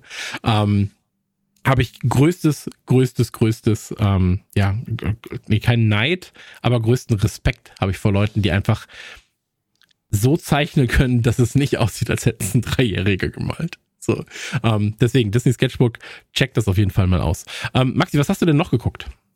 Ich habe eine Sache gesehen, die in Deutschland noch nicht offiziell raus ist, dank, dank VPN. Ähm, die dritte Staffel Atlanta habe ich jetzt sechs Folgen geguckt. Mit Und Childish Atlanta Gambino. ja mit, mit und von Childish Gambino, ja. Die ersten zwei Folgen sind auf Disney, die ersten zwei Staffeln sind auf Disney Plus. Die dritte hatte man noch kein deutsches Release. Jetzt sind gerade sechs Folgen in den USA draußen. Ich gucke das tatsächlich time, zeitgleich mit den USA. Und ähm, es ist einfach einer. Also ich habe wirklich in letzter Zeit, und das ist vielleicht dann auch der Grund, warum ich manchmal dann bei so Sachen wie Moonlight einfach auch strenger geworden bin, ähm, ich gucke momentan ein paar der besten Serien, die es gibt. So, ich rede ja heute auch noch Mhm. über Better Call Saul und ähm, habe ja auch das, habe ja auch Dave auf Disney Plus so geliebt und so und ähm, gucke jetzt auch gerade Winning Time, so eine krasse Serie ist über die über die Dynasty der Lakers. Ähm, und Atlanta, also es hat ja angefangen eigentlich als so eine Sendung, die schon so ein bisschen smarter geschrieben war und wo Childish Gambino schon viel verarbeitet hat, Donald Glover, so über, über wahrscheinlich über seine musikalische Herkunft, über Rassismus, äh, die ganze Rap-Thematik und so weiter und so fort. Die zweite Staffel war dann schon wesentlich absurder. Du hast ja auch gesehen, Dominik, ne? Ich habe die ersten paar gesehen, die man in Deutschland sehen konnte. Ja, dazu habe ich auch noch eine sehr gemeine Anekdote, die nichts mit der eigentlichen Serie zu tun hat. Erinnere mich nur dran, wenn du fertig bist. Du hast ja auch gesehen, Chris, oder was? Die erste Staffel habe ich komplett gesehen, die zweite Staffel ähm, noch nicht ganz. Also die letzte, die ich gesehen hatte, die Folge, das war auf jeden Fall sehr hart. Wo er hinterher allein durch die, der Rapper durch die Gegend marschiert und von diesen Jugendlichen überfallen wird und durch den Wald sich kämpfen muss. Ich glaube, das war die letzte Folge. Ach, das stimmt, wo er durch den Wald muss. Ich weiß das gar nicht, ist die letzte. Hart. Kann sein, dass die Ähm, vorletzte war, aber das war, was bei mir sich sehr eingeprägt hat, weil ich die Also die war einfach böse. Also die hat sich richtig mehr eingebrannt. Genau, das ist nämlich die Sache. Atlanta hat irgendwie angefangen so ein bisschen mit so einem Comedy-Aspekt und hat dann aber in der zweiten Staffel ganz oft Momente gehabt, wo man sagt, du krass, jetzt wird's weirder. Gab ja diese Folge, wo, ich glaube, Darius in diesem Haus ist, bei diesem ganz schrägen Typen, der dann diese ganz vielen Gesichts-OPs hinter sich hat und so, so ein Michael Jackson-mäßiges Oh ja. Ding. Die war auch hart. Ähm, die war hart, die war krass verrückt. Und ähm, ich, also ich will gar nicht viel spoilern, weil man kann auch nicht so viel in der Story spoilern, aber so ein bisschen das Gefühl dieser Staffel. Die, die erste Folge der dritten Staffel hat nichts mit der Serie zu tun. Die dreht sich darum, dass ähm, man einen Jungen sieht, einen schwarzen Jungen in der Schule, und er macht so ein bisschen den Kasper und kommt seine Mutter in die Schule mit dem Opa und faltet den zusammen, weil sie sagt so, warum hast du so viel, warum machst du die ganze Zeit so Scheiße? Halt so ein bisschen, ne, schwarze Mom-Attitüde und faltet ihn zusammen und der Opa gibt ihm so drei ganz leichte Backpfeifen. So ganz komische, läppische La- Backpfeifen. Das sieht die Schul, ähm, die Schuldirektorin oder die Frau, die da gerade irgendwie die Lehrerin, die da mit irgendwie reingezogen wird, schickt daraufhin das Jugendamt zu denen und ähm, die Mutter sagt irgendwie sagt so, er sagt dann irgendwie, die Frau vom Jugendamt sagt so, ja, wir haben da gehört, da ist was los und so was. Und dann, rastet die Mutter halt aus und sagt so, hast du sie gesagt, hast du ihnen gesagt, sie sollen kommen? Hast du ihnen gesagt, sie sollen kommen? Alles klar, nimm dein Zeug und geh. Nimm dein Zeug und schmeißt dir einfach so eine Tasche vor die Füße und sagt so, geh jetzt. Geh mal, guck dir mal an, ob es woanders besser ist. Und dann kommt er in einen weißen Haushalt von zwei weißen, von einem weißen lesbischen Paar, ähm, die schon drei andere schwarze Kinder adoptiert haben. Und ähm, die so eine hippie-eske Attitüde haben, aber die Kids eigentlich ausbeuten. Und äh, die mit denen so auf den Markt gehen und irgendwie so alle sagen, so, oh mein Gott, sie sind so toll, wie sie die Kinder hier betreuen. Und so die Kids sind halt alle einfach so, haben gar keinen Bock, finden das alles scheiße, kriegen wahnsinnig schlechtes Essen vorgesetzt, haben ganz komische Waschzeiten. Also alles ist richtig unangenehm. Sie- ist auf jeden Fall unter deutlich schlechteren Bedingungen als bei sich zu Hause. Und ähm, irgendwann kommen diese Frauen auf die Idee, weil es nicht so richtig läuft und weil man sie ihnen auch abnehmen will, weil auch das Jugendamt auch hier mitbekommt, dass da was nicht was koscher ist, möchten sie die Kinder umbringen. Und die Folge und wie die dann ausgeht und sowas, die ist so bitter, aber auch so gut inszeniert. Ich habe die geguckt und saß wirklich so da und war so, es ging eine halbe Stunde, ne? Und es war wirklich so, ich saß vor meinem, saß vor meinem Monitor und war wirklich so, fuck, ist das alles krass hart erzählt, aber auch irgendwie charming, krasse Bilder, krasse Figuren. Ich weiß nicht, was es mit Atlanta zu tun hat, aber es ist Wahnsinn. Und ähm, am Ende habe ich dann auch recherchiert und dann war so, ja, die Geschichte basiert auf einer wahren Begebenheit. Dann war ich, ach du, mein Gott. Ähm, und dann geht's weiter mit der Crew. Die äh, zweite Staffel endet damit, dass sie ja nach, äh, nach Europa fliegen. Dann gibt's verschiedene. Dann gehen sie auf eine ganz absurde Hausparty in London. Dann haben sie so eine ganz, kommen, kommen sie in so seltsame Festlichkeiten in Amsterdam. Ähm, dann gibt's wieder eine Folge, die äh, fast schon Black Mirror-artiges Szenario hat. Dann gibt's eine Folge, ähm, wo sie, wo, wo Paperboy so wo so, wo so ein weißes Modelabel von so fucking Whiteys irgendwie so eine, so eine Kampagne verkackt hat und deswegen jetzt krass das Rassismus beklagt werden, brauchen irgendwelche Schwarzen, die quasi für ihre Firma sprechen und sagen so, das ist alles nicht so richtig. Und damit nehmen sie so viel Stellung auf so viel reale Sachen und das beschäftigt sich wahnsinnig viel mit Rassismus, aber nie so mit dem Zeigefinger, sondern einfach so, Leute, das ist euer Alltagsrassismus. Das ist euer fucking Alltagsrassismus. Und die Serie ist trotzdem so bildgewaltig und die ist so gut und dann ist die auch an manchen Stellen so witzig und alle SchauspielerInnen, die da mitspielen, ich lieb Sassy Beats, so, die ja Domino auch bei, bei Deadpool 2 spielt, die da ja auch mitspielt, die auch eine deutsche äh, Schauspielerin, also in Deutschland aufgewachsen ist und deswegen sehr fließend Deutsch spricht. Ähm, äh, Childish Gambino liebe ich eh. Donald Glover ist für mich der größte Schauspieler, den es gibt, so. Ich liebe den für sein ganzes, sein ganzes Spektrum, was der kann. Ähm, ich, ich liebe auch den Schauspieler, der immer größer wurde, der jetzt Paperboy ist, ähm, ich weiß gar nicht den Namen nicht, aber der auch bei Eternals und so war, oder auch bei Godzilla vs. Kong, ähm, den liebe ich auch. Das ist eine der besten Serien der letzten Jahre. Die ist so smart, da kann man so viel mitnehmen und die ist so anders. Also die ist so eigensinnig anders. Ich meine, ich liebe auch Dave, weil Dave auch gerade in der zweiten Staffel immer absurder wird und auch große Momente hat. Allein diese ganze Folge rund um, ähm, wie heißt der mit dem langen Bart, der Produzent? Rick Rubin. Rick Rubin, die Folge Rick um Rick Rubin, die neunte Folge, ist irre so Ja. in der, in der Dave-Staffel. Aber Atlanta hat halt noch mal was anderes. So, Atlanta hat irgendwie allein wegen dieser ganzen Rassismusgeschichte noch mal irgendwie einen ganz anderen Anstrich. Und das ist einfach eine der besten Serien, die momentan laufen. Punkt.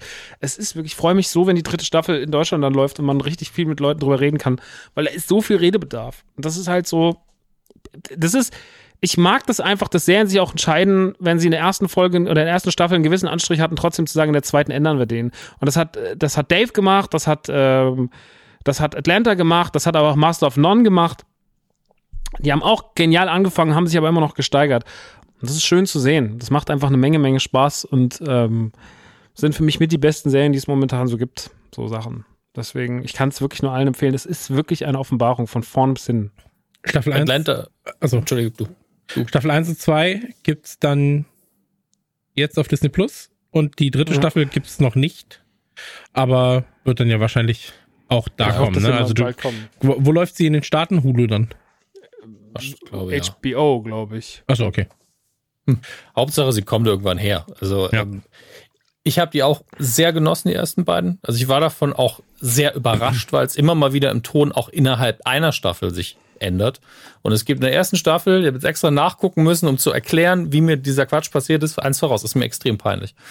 Ähm, ich erzähle es trotzdem. Es gibt in der ersten Staffel, es ist die siebte Folge, die heißt BAN, steht für ein fiktives Black American Network, wo sie immer so tun, als hätten sie eine Talkshow, wo ähm, ähm, Afroamerikaner quasi im Vordergrund stehen und da werden auch politische Themen dann abgehandelt. Und es ist eine Parodie im weitesten Sinne innerhalb der Serie und es ist auch sehr smart geschrieben. Aber in dem Moment habe ich halt gemerkt, ah, die experimentieren auch mal. Die gehen auch mal raus, wo man nicht ganz genau weiß, passiert das wirklich in der Serie oder haben sie gerade nur ein bisschen Anführungsstrichen Spaß und experimentieren damit. Habe ich im Kopf so abgespeichert. Und dann gucke ich die erste Staffel durch, gucke die zweite Staffel durch und ich habe, und das sollte man nicht tun bei der Serie, ich habe dann ein bisschen gezockt nebenher. Und das lief also auf dem Zweitbildschirm. Und da habe ich nicht aufgepasst. Und Disney Plus oder was auch wo immer ich es geguckt habe, habe einfach weitergemacht. Aber da war nichts mehr von Atlanta. Da lief dann die erste Folge Grownish. Spin-off von, von Blackish. Und ich habe für bestimmt fünf bis zehn Minuten gedacht, das wäre wieder so eine Sonderfolge. Ich habe da gesessen und war so, das ist jetzt aber schon lang, wie die das durchziehen hier. Das ist ja was ganz anderes. Wo sind denn die Figuren alle hin? Aber in der Welt, wo wir auch bei, ähm, äh, wie hieß es nochmal, ähm, Mystery Crest, ich bin mir nicht mehr sicher, das Ding auf Apple TV Plus mit dem, äh, mit dem Computerspiel, eine Folge Quest. hatten, Mystic Quest, die überhaupt nichts mit dem Rest zu tun hatte, bis ganz zum Schluss, dachte ich mir, ey, vielleicht ist es wirklich einfach nur experimentell, aber irgendwann gucke ich auf die Uhr und denkst so, das läuft jetzt viel zu lang, guck guck auf, ah, das ist eine ganz andere Sendung, direkt abbrechen. Ähm, kann einem schnell passieren, wenn man so eine hochwertige Serie guckt, wo ein bisschen Aufmerksamkeit gefordert ist, nicht Second Screen, ist keine gute Idee. Ich hab's. Ähm, achso, entschuldige. Möchtest du noch was zu äh, Atlanta sagen? Ich, ich, ich wollte nur sagen, ich habe es damals aufgrund von Charles Gambino von äh, Donald Glover angefangen ähm, und habe es absolut nicht bereut äh, Nee. zu schauen tatsächlich. Ähm, wo ich sagen muss, zum Beispiel das Remake jetzt von Wunderbare Jahre, also Remake Anführungszeichen, das hat mich nicht so gecatcht. Also irgendwie, das kriegt mich nicht so, aber ich glaube, weil ich es auch zu sehr vergleiche mit dem Anführungszeichen Original. Ähm, ich finde sehr, sehr viele Ansätze da sehr schön, ähm, mag Schauspieler, aber das hat mich jetzt nicht so, dass ich sage, ich muss da jetzt jede Folge gucken. Da, da fehlt, ich glaube, ich habe nach vier, fünf Folgen aufgehört. Ähm, aber bei ähm, Atlanta war es tatsächlich nicht, weil es keinen Spaß mehr gemacht hat zu gucken, sondern einfach, weil irgendwas dazwischen kam und dann habe ich es einfach, Anführungszeichen, vergessen. Hat man ja manchmal, ne? Ja. Dass man was Ja. anfängt und dann denkt man so, oh, ich mag das. Und dann guckt man, ich habe auch noch nicht die vierte Staffel Maisel weitergeguckt nach zwei Hm. Folgen. So. Ich habe Die, hab, die lohnt sich, die ist konstant gut. Ähm, was ich hingegen mit Absicht abgebrochen habe, ohne dass das eine Schuld der Serie ist, ähm, wie, wie heißt es nochmal, Dopesick. Ich habe es nicht mehr ausgehalten. Es ist mir einfach zu realistisch depressiv gewesen. Also nicht im Sinne von, die Sendung ist schlecht, die ist einfach hervorragend. Und das ist der Punkt, weswegen ich sie nicht weitergeguckt habe. Ich habe meine Lektionen ist daraus. großartig. Ja, ist absolut großartig. Aber ich habe da gesessen und war so, es, es macht mich fertig. Ich bin dann den ganzen Tag traurig. Ich kann das nicht mehr gucken. Hm. Oder einfach, vielleicht weil ich, bin ich in Anführungsstrichen zu empathisch oder zu empfindlich dafür, ging einfach nicht mehr. ja, aber man hat das Ja, manchmal, ne? dass man Sachen nicht gucken kann und das sind, können ja ganz kleine Trigger nur sein. Also äh, Ey, lieber ein Slasher-Horrorfilm, der komplett surreal, irreal ist, weil dann weiß ich ja, was ich gucke. Aber wenn ich, wenn ich auch eine Doku gucke über irgendwas richtig Schlimmes, bin ich so, nee, ich weiß, dass die Welt furchtbar ist. Wir reichen die Nachrichten da völlig.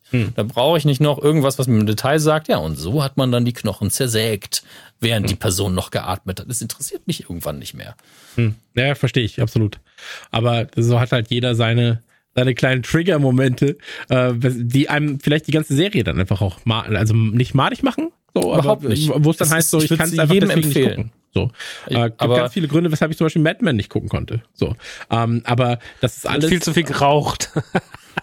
ja, Da wird einfach nur eine Smoky nach der anderen angemacht. tatsächlich ist das einer der Gründe. Ja, es klingt super dumm, aber es ist halt so du hast- mein dummer Grund dazu. Ähm, Du hast quasi gerochen, obwohl du es überhaupt nicht riechen konntest. ja, und Das dabei geht es ja um Sachen, die ich mag. Eigentlich. Werbung, Geld. Ja, also wirklich, das ist ja meine Serie eigentlich. so, machen wir uns nicht so. so ähm, nee, aber das, das, das ist manchmal so. Aber da kommen wir nachher auch nochmal zu. Ähm, Dominik, was hast du denn noch geguckt? Ich ähm, habe zwei, noch zwei sehr hochwertige Serien geguckt. Ähm, das eine ist Severance auf Apple TV Plus. Die erste Oh, Staffel ich- ist jetzt fertig. Unfassbar. Unbedingt noch gucken. Ähm, ich weiß nicht, wisst ihr grob, worum es geht? Nicht so richtig. Ich bin auch so ein bisschen neugierig, gar, also gar nicht so neugierig, weil ich glaube, das ist, umso weniger man weiß, umso interessanter ist es. Ja, schon. Also ich würde auch jedem empfehlen, geht kalt rein. Ich könnte es jetzt grob das Szenario erklären, aber wenn man kalt reingeht und die ersten zwei Folgen guckt, hat man am meisten davon. Deswegen dann halte ich mich innerlich auch zurück und sage einfach nur, es ist extrem gut gemacht. Es gibt eine zweite Staffel, also sie ist angekündigt. Und da dann das aufrechtzuerhalten nach dem Ende, das wird interessant. Ich sage nicht, es wird schwer, weil ich habe mittlerweile schon so oft gesehen, dass Leute das hinbekommen haben. Aber man denkt eher so am Schluss ist so, ja, aber da ist das Mysterium dann nicht vorbei einfach. Ähm, bin da sehr, sehr gespannt. Schauspieler super, Produktion toll, hat Ben Stiller richtig gut gemacht. Ähm, und das andere, was ja völlig nicht überhyped, weil der Hype, dem wird's eigentlich gerecht, aber sehr krass gehypt worden ist in Kreisen, die, wo ich eigentlich normalerweise gar nicht hinhöre, ist Euphoria. Ähm, insbesondere die zweite Staffel, die ist so gut produziert. Selbst wenn man den Ton ausmachen würde und es wäre ihm scheißegal, was da passiert, die ist so gut gefilmt, die ist so gut gespielt. Es ist ein riesiges, riesiges Ding. Ähm, auch da zieht mich natürlich der Drogenaspekt so ein bisschen runter.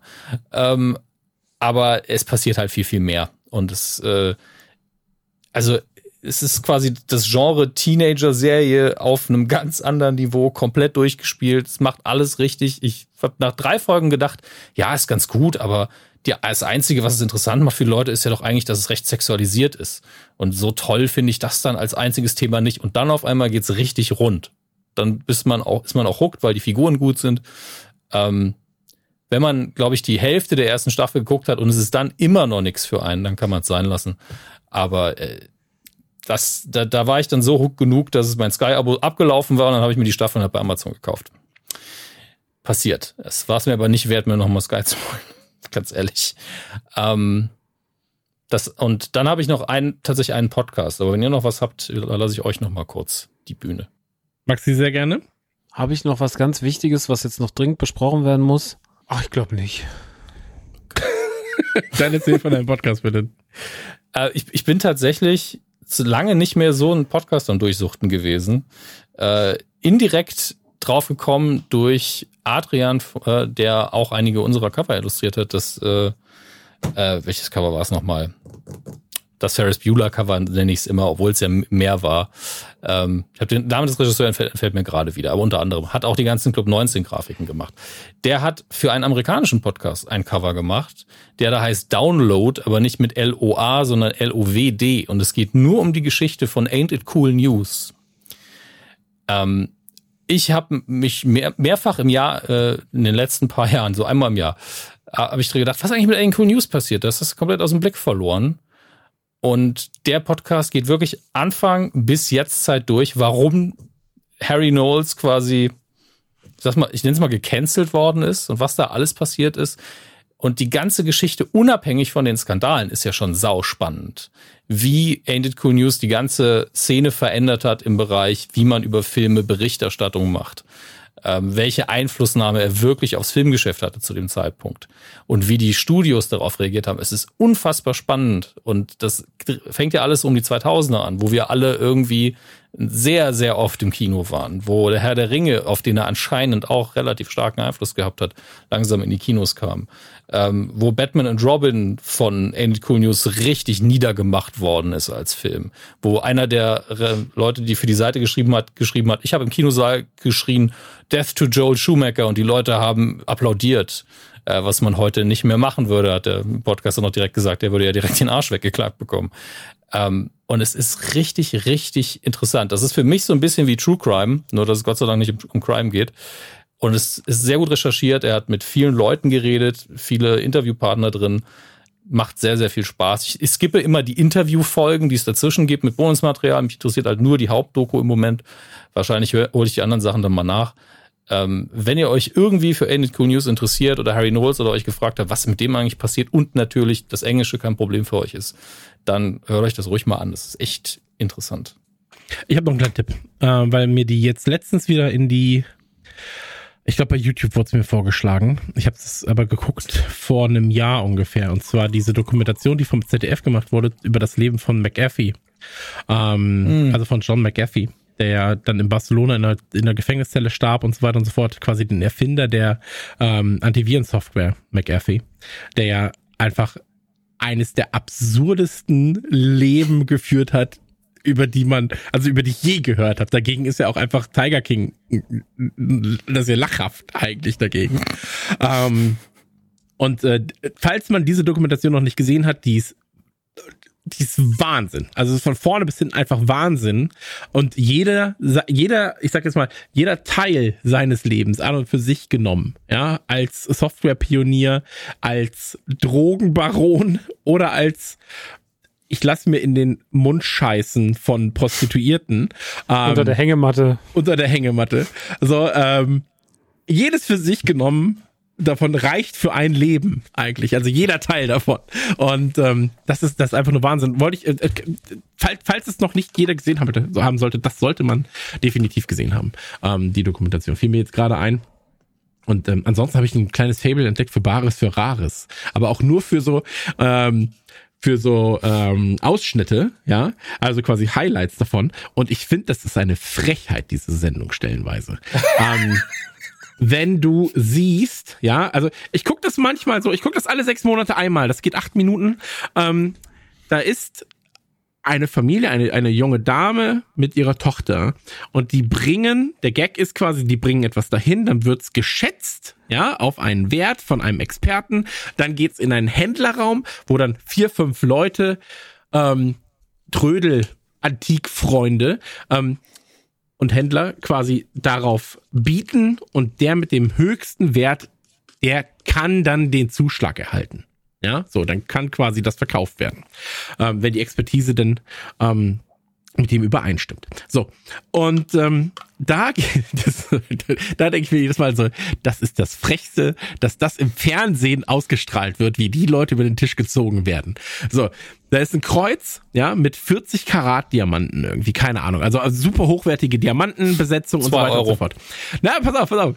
So, also allein der Wert der, dieser Diamanten ist im Ermess Unermesslichen. Dann äh, sagt die Expertin, hier guck mal da hinten das Siegel, das ist ungebrochen, das ist ein Wachssiegel, das ist ein päpstliches Siegel und das zeigt, dass es ein Sakrileg ist quasi, was hier äh, vor mir liegt. ja, und du bist so, nicht, okay, nicht, nicht, nicht Sakrileg. Warte bitte, warte ab. Reliquie, meinst du? Ein Sakrileg, also etwas Heiliges. Nee, nee, sa sa Sakrileg ist was anderes. Okay, auf jeden Fall ist irgendwas, es, ist, es gehört ein Papst. Und jetzt kommt Sakral. der Punkt. Äh, sakral, irgendwas. Es ist wurscht. Auf jeden Fall kommt dann der Punkt, wo ich dann immer bin so, okay, mitnehmen jetzt schon eine Auktion im Netz und du bist einfach Millionär. Dann kommt aber der Punkt, dann heißt es, ja, das ist mehrere hundert Jahre alt und du bist, okay, krass. Und dann kommt der Punkt, wo das wo es kippt. Ja, wo dann so, ja, was schätzen Sie denn, was Sie dafür kriegen? Ja, so 2000 Euro. Dann sagen Sie, okay, jetzt sagen wir Ihnen noch was. Und zwar ist es so, dass in diesem Kreuz, das mit Diamanten besetzt ist, da sind Splitter drin. Und dieses Siegel sagt uns, es sind Kreuzsplitter vom Kreuz Jesu. Dann ist es eine Reliquie. So, es ist eine Reliquie, wie ich es gerade gesagt habe. Und ähm, auf jeden Ein Sakrileg wäre es, wenn du da drauf pinkelst. Kann ich auch machen. So, ähm, auf jeden Fall dann so, ja, das wird so, dann sagen sie irgendwie 60.000 Euro, ja, so, wo du schon weißt, so allein diese Expertise, wenn du es ins Netz stellst, kannst du zwei Nullen dranhängen, ist scheißegal. So, du brauchst nur zwei Leute finden, die krass gläubig sind und sagen, das will ich haben. So. Und da gehen sie in diesen Händlerraum und dann geht's, glaube ich, weg für 30.000 Euro. Und du bist so, das ist eine Frechheit, dass das erlaubt wurde, Leute öffentlich so auszuschlachten, nur für die Quote. Weil, ey, aber dieses Video muss man mal gucken. Also irgendwie Heiligtum bei Bares oder Rares heißt es. Und ich mag ein, zwei von den Leuten, die da sind, äh, tatsächlich gern sehen. Ähm, ich weiß nicht, wie der heißt, Fabian, ein sehr, sehr ähm, netter Kerl, scheinbar. Aber ähm, das gucke ich mir manchmal an und denke mir so, das ist ja einfach nur wild. Genauso wie Pornshop aus den USA quasi, wo das gleiche passiert. Da hatten sie letztens auch Comics und du bist so, ne, ne, wo du weißt, so, auf dem freien Markt kriegt er dafür 20, 25.000 Dollar. Und dann legt man ihm dahin und dann so, ja, was bietest du? Ja, ich gebe dir 1600 Dollar. Und du bist so, mach das nicht, mach das nicht. ja, gibst du mir 1800? Ja, okay, ich gebe dir 1800. Und dann so, ja gut, Deal. Und du bist so, nein. Bruder, dann googelst du es nebenbei und bist so, ja, das letzte, was weg Ja. 40.000 Dollar. Aber das ist doch wirklich, wie, so, wie kann man denn nicht mindestens vorher einmal auf Google irgendwas eingetippt haben? Das Ey, es- geht doch einfach im 21. Jahrhundert nicht mehr. Ich finde ich find's auch krass. Ich finde es einfach nur krass. Und es ist ja eigentlich auch so, dass man sagt, wir müssen die Leute da auch ein bisschen vor sich selbst schützen. Wenn sie schon sagen, Ja. manchmal sind es ja 60, 70-Jährige, die irgendwie eine Uhr haben aus dem 19. Jahrhundert, Patek Philippe, ja, was kostet es ja 60 Euro? Gebe ich dir. So, weißt Ich hab, Und das ist halt krass. Hinsicht, also erstmal ist eine Schande, dass es Comic Book Man, die Serie, die in Kevin Smiths Comicladen gespielt hat, immer noch nicht in Deutschland irgendwie legal zu gucken gibt. Gibt es auch nur digital und deswegen muss man quasi ein VPN haben, weil da ist ein Teil davon auch immer gewesen, jemand kommt rein, will den Leuten was verkaufen, gebraucht und es war halt immer sau interessant. Es waren immer Popkulturgegenstände, ähm, irgendwelche Spielzeuge von früher und dann war immer so, ja sorry, aber der Pappdeckel hinten hat halt so einen leichten, ne, es ist nicht so ganz sauber und dann wurde auch immer verhandelt, manchmal auch noch einen Experten dazu geholt, aber es war immer fair und ich, du hast irgendwann dir auch einen Spaß draus gemacht, ah, ich rate mal, auf welchen Preis sie sich einigen und irgendwann weiß man's, irgendwann kommt man drauf. Also das erste Gebot ist so, alles klar, es wird dann irgendwie 15 Dollar mehr, weniger, 50 Dollar mehr oder weniger. Ähm, und es macht sau viel Spaß, sowas zu gucken, wenn man sich nur halbwegs mit der Materie auskennt, weil es reicht, dass man weiß, was ein Comic-Heft selten machen kann. Neulich war es sogar so, da hat man von, war, war es Action Comics Nummer eins oder was irgendwie nur vorne so das eine Schildchen, was noch von, von der Titelseite war, so der Preis oder dass es die Action äh, Comics Nummer eins war. Mehr war nicht mehr da vom Cover, vom ganzen Comic, war nur noch dieser Fitzen da, das war irgendwie 10.000 Dollar wert das sind die Sachen, die ich quatschig finde. Also Ja, das ist Bullshit, aber ähm, wenn man das im Hinterkopf hat, dann lässt man sowas nicht mit sich machen. Das ist halt das Ja, ey, wie gesagt, ich wollte gar nicht das krasse Thema draus machen, aber das, Nein, das, ist ein, aber. das ist ein Ding, was ich jetzt gerade ab und zu mal guck und dann denke ich mir so, das ist einfach so wild. Also das ist so wild, wie da Leute über den Tisch gezogen werden, ähm, stellenweise. Manchmal auch einfach faire Preise kriegen. Also ich kann es ja immer nur bei den Sachen abschätzen, wo ich halt auch ein bisschen Bescheid weiß. Aber manchmal auch einfach so absurde Preisvorstellungen ähm, auf Seiten ich habe der Händler. dieses, dieses Zimmer gefunden. Es ist komplett aus Bernstein, 20 Euro. 80 Euro gebe ich dir. Zuckerpuppe, ich gebe dir 80 Euro. dann hast du einen guten Deal. Hast du dann. Guck dir, Mann, wer willst du denn damit? Guck dir mal wie das aussieht. Hier alles Bernstein, hässlich. Ja, musst du doch nicht mehr mit nach Hause nehmen. Dann kann, stellst du mir hin, ich gebe dir 80 Euro und dann ist gut. Streicht es weiß.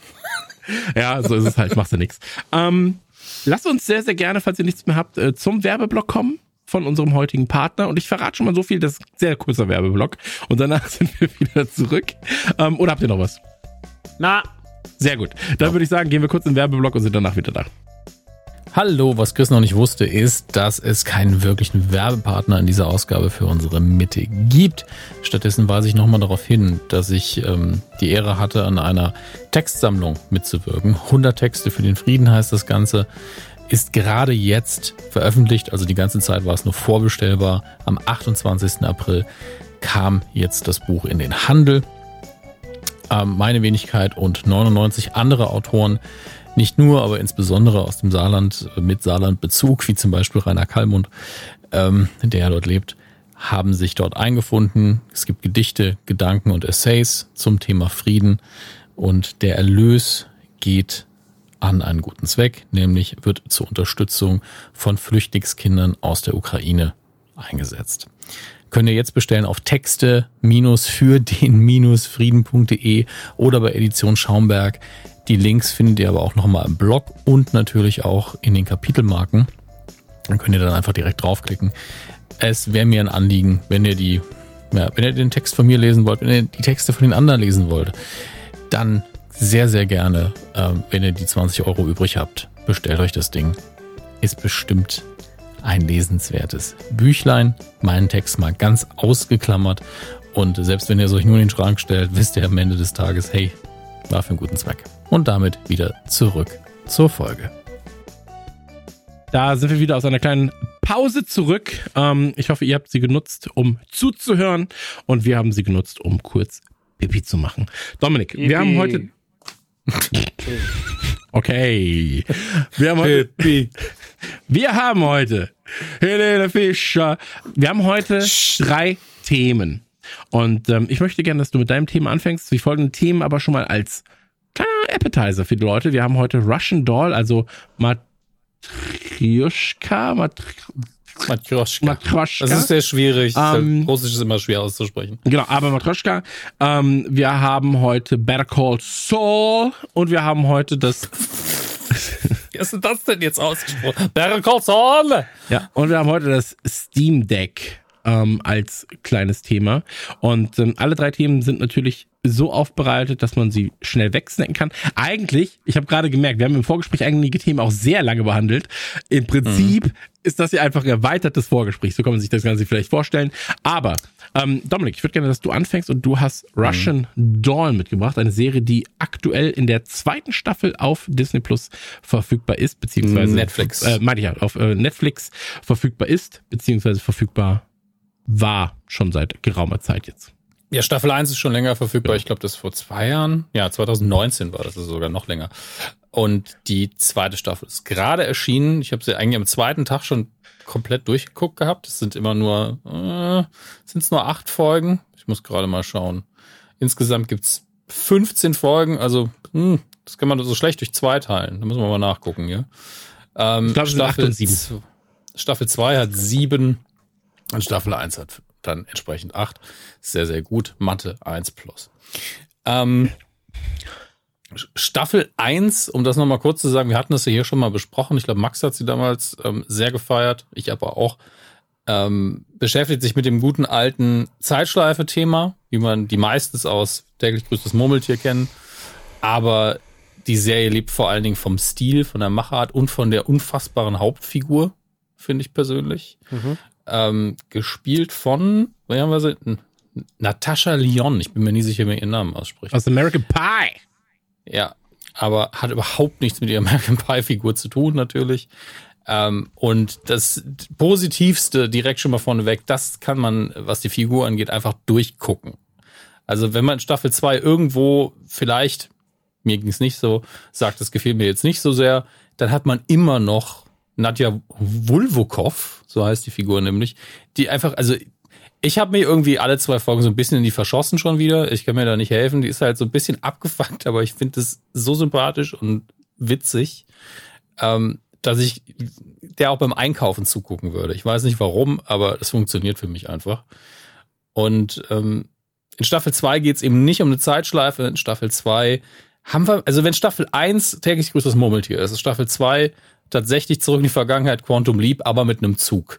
Weil sie steigt irgendwann in die U-Bahn und kommt dann in den 80ern wieder raus. Die, ihr, fällt auch nicht auf, dass der Waggon innen eigentlich schon 80er ist. Mhm. Und sie reist dann die Vergangenheit und realisiert irgendwann, jeder denkt, ich bin bei einer Mutter. Wenn ich in den Spiegel gucke, sehe ich auch meine Mutter damals, die gerade mit mir schwanger ist.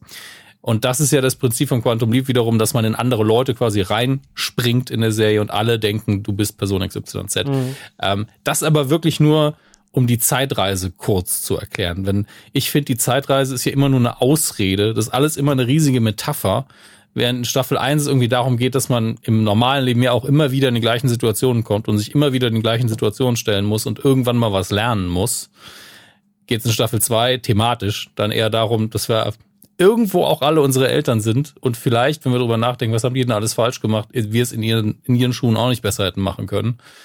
Ähm, und dass wir auch irgendwie unsere Eltern sind, wenn wir Pech haben oder Glück haben, je nachdem. Das ist aber nur das Thema und ich finde, das ist schön, dass es ein so krasses Thema hat und worüber man nachdenken kann im Nachhinein, aber währenddessen genieße ich einfach nur, wie schön sie das umgesetzt haben, wie schön sie spielen, wie absurd es auch mit jeder Folge, wenn es immer absurder wird, irgendwann dreht das Chaos komplett durch wieder. Es sind, glaube ich, alle Figuren wieder da, wie, wie die in der ersten Staffel da waren. Und das, und da weiß ich ehrlich gesagt gegen Ende auch nicht, ist das jetzt Fanservice oder wollen sie das Chaos-Level nur noch mal aufdrehen? Ich würde folgen, ich würde äh, das Chaos-Level sagen. Ich habe, also das ist ja dann die Folge. Ja, das ist natürlich jetzt schwierig zu spoilern, aber sie bringt ja was mit. Mhm. Ähm, sie bringt was mit, was das Zeitgefüge komplett, also komplett einfach loslöst und was alles nur noch durcheinander ja. wirft. Und ähm, fand ich spannend, fand ich sehr, also war wieder so, das hat Matruschka Staffel 1 ja auch gemacht, ähm, dass sie auch eine Folge haben, die irgendwie unheimlicher und beklemmender wird. Also mhm. im Laufe der Serie, gerade in der ersten Staffel war es ja so, es wurde ja irgendwie zum Ende hin immer düsterer. So, was irgendwie ja. funny angefangen hat wie ein Murmeltier-Film mit, ah, okay, ich kann mich umbringen, kann die Treppe runterfallen und ich wach immer wieder auf. Äh, wurde ja irgendwann immer, die Räume wurden immer abgefuckter, die Leute wurden immer weniger, es ist immer alles irgendwie, mhm. wurde immer alles irgendwie viel runtergebrochener und viel ekliger und viel morbider. Und hier holt man das ja quasi durch diesen völligen Irrsinn, durch diese, durch diese kaputte Timeline raus. Mhm. Fand ich einen geilen Ansatz. Ja.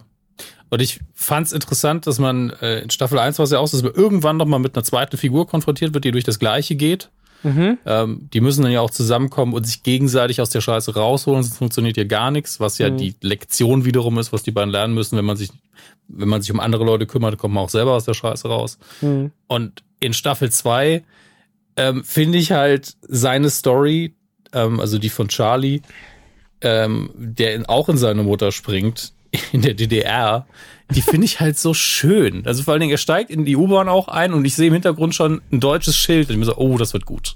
Ja, ja, das genau. wird jetzt, das wird jetzt gut. Ja, ja, ähm, genau. Und das macht sehr viel Spaß. Also, ähm, wie er dann diese Gruppe auch ähm, trifft, die dann einen Tunnel gebuddelt hat, wobei ich mich immer noch gefragt habe, hab, wo haben die denn die ganze Erde hingepackt? Aber ja gut, das ist jetzt eine Frage, die ist für eine andere Serie, das hat hier nichts verloren. Die haben mal diesen Tunnel gebuddelt, um aus der DDR rauszukommen. Na gut. Aber der ist halt, der ist halt so liebenswürdig, finde ich. Der spielt, also der, wer ist der? Alan Sevier? Nee, nee, Alan heißt die Figur, Charlie Barnett heißt der Schauspieler. Ähm, und der spielt das so naiv liebenswürdig wieder, dass mhm. man den auch immer nur in den Arm nehmen will. Und auch das ist ja wiederum, und ich weiß, ich bin da vielleicht der Einzige, der diesen Vergleich sieht, aber wenn das hier eine Quantum Leap Variante wäre, dann ist sie halt der abgefuckte alte Typ, der alles schon mitgemacht hat. Und er ist der, der brave Typ, der immer alles richtig macht. Ähm, dass man diese Dualität drin hat. Und ich, ich kann, ich kann nicht anders. Selbst wenn ich nichts von dieser Metaebene irgendwie versuchen würde zu verstehen, oder ich bilde mir halt auch ein, dass ich es verstehe, zum Teil jedenfalls, ich hätte immer noch sau viel Spaß, weil das Ding ästhetisch so geil ist, so schön gespielt und es hat so viele witzige Momente drin. Mhm. Ähm, und ich glaube, der Wiederschauwert ist sehr hoch, weil man mhm. da immer wieder eine Kleinigkeit findet, ein Detail im Set und auch die Nebenfiguren sind so schön quirky. Das ist einfach eine eine Sendung mit sehr vielen Alleinstellungsmerkmalen. Ja, ich mag die auch sehr gern. Ich mochte die erste Staffel auch. Ich äh, finde da auch, also die, die zweite Staffel geht sehr schnell los. Ne? Mhm. Ne? Also sie ist ja sehr schnell dort und auch sie ist so eine Figur, die oft einfach nicht zögert, also dass sie auch sehr schnell sich dazu entschließt, mit diesem offensichtlichen Verbrechertyp mitzugehen, ähm, sich irgendwie zu dem hingezogen fühlt, auch sehr schnell mit dem rummacht und so. Das ist ja auch alles irgendwie so ein bisschen weird. Also in der Sendung passiert sehr viel und ähm, man wird auch so ein bisschen überschüttet. Also ich habe die gestern an einem Stück durchgeguckt, sind ja nur sieben mhm. Folgen, a 30 Minuten. Und dann hat man dann natürlich seine dreieinhalb Stunden noch schnell irgendwie schnell runtergebetet. Also es ist immer noch ist nur eine halbe Stunde länger als Batman so. ähm, und das finde ich irgendwie schon krass, äh, dass, also, was da dann trotzdem in der kurzen Zeit passiert. Hm. Ähm, es hat schon ordentlichen Drive und man muss, glaube ich, auch vielleicht sogar die ganze Sache zweimal gucken, weil ich habe, habt jetzt nicht den Quantum Leap Vergleich, aber ich habe halt die ganze Zeit an Dark gedacht, ja, weil in Dark ist ja auch so ein bisschen diese dieses, naja, du kannst halt so viel daran rumfummeln, wie du willst, aber du wirst nichts verändern. Wir werden immer wieder an mhm. den Punkt kommen, weil genau das dafür bestimmt ist das Schicksal, so ungefähr. Ähm, das hast du ja in der zweiten Staffel auch, weil einfach egal, okay, ich kann das so und so und so machen, aber eigentlich war der ganze Weg her, vorherbestimmt. Und äh, sie sagen ja auch, eigentlich haben wir doch gelernt in äh, allen, in allen Zeitreisenfilmen, dass wir die Vergangenheit auf gar keinen Fall ändern dürfen und sowas, aber ähm, ja, das klappt halt in dem Fall nicht.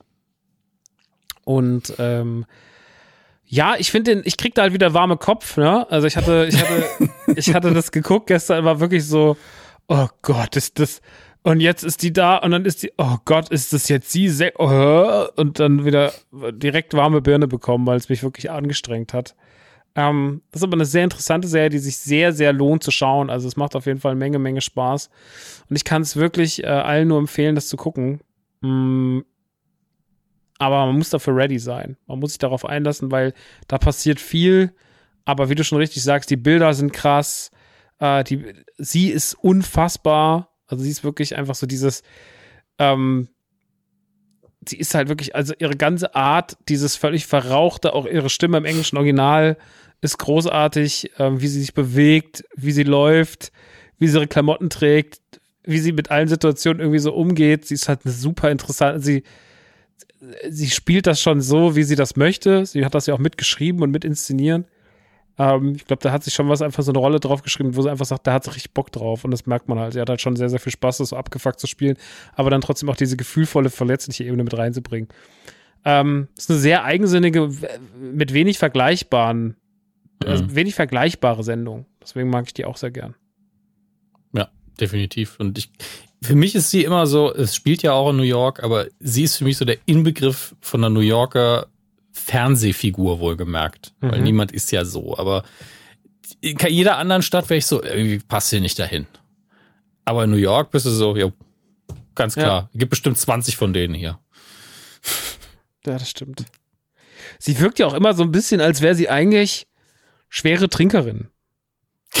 ja, sie trinkt aber relativ wenig für diesen Eindruck. Ja, ja, aber sie ist ja immer so, sie wirkt, also so wie sie läuft und auch so teilweise, wie sie in Gespräche einsteigt. Mhm und so wie sie sich mit Leuten, wie sie im Dialog ist und auch wie sie so Leuten begegnet, so ein bisschen zu nah, so ein bisschen zu doll im Ton, hat ja schon so ein bisschen so dieses Hemmungslose, was man so von Leuten kennt, die vielleicht den einen oder anderen Lütten ganz viel trinken. Ähm, und dann das ist aber das Ding. Sie sagt ja zu nix, was irgendwie Drogen sagt oder so, direkt nein. Ja, ist nee. immer so, ja, okay, dann nehmen wir das doch mal. Ja. Ähm, aber man kauft sie ja ab. Und das ist natürlich für die Story natürlich sehr dankbar, dass man sich nicht aufhalten muss, so, der hat dich jetzt begrapscht, willst du wirklich mit, ja, ich gehe einfach mal mit hier. Was, was soll das denn? Ähm, sie lässt sich halt darauf ein.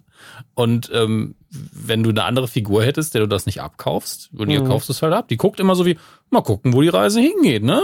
Mhm aber man hat nie den Eindruck, dass sie ein Opfer ist. Und das finde ich halt sehr, sehr stark. Das ist richtig gut. Ja. Also von uns beiden gibt es einen Daumen nach oben. Chris nickt sich so einen ab und glaube ich, hat es einfach nicht gesehen. Das ist ja auch okay. Doch, äh, tatsächlich habe ich die erste Folge gerade geguckt, weil ich wissen wollte, worüber äh, du redest. gerade wenn wir geredet haben. Nein, nein. Ja, ja hätte, man, hätte man wahrscheinlich auch machen können. Nee, äh, vorhin als, als äh, Vorbereitung. Und das war quasi die Serie, mit der ich dann äh, sagen wollte, man wird gegebenenfalls einfach auch nicht mit dem Setting warm. Ähm, liegt an mir. So ist das gleiche wie bei Mad Men. Ich finde, es klingt halt super dumm, wenn das ein Ausschlusskriterium ist dafür, dass ich diese Serie nicht gucken kann. Aber ich finde einfach, dass man sieht, dass sie stinkt und ähm, so nach Rauch stinkt und dass es in der Bude mieft und so weiter und so fort. Und ähm, deswegen kann ich mir das Ganze nicht geben. Äh, ich finde dieses ganze. Was?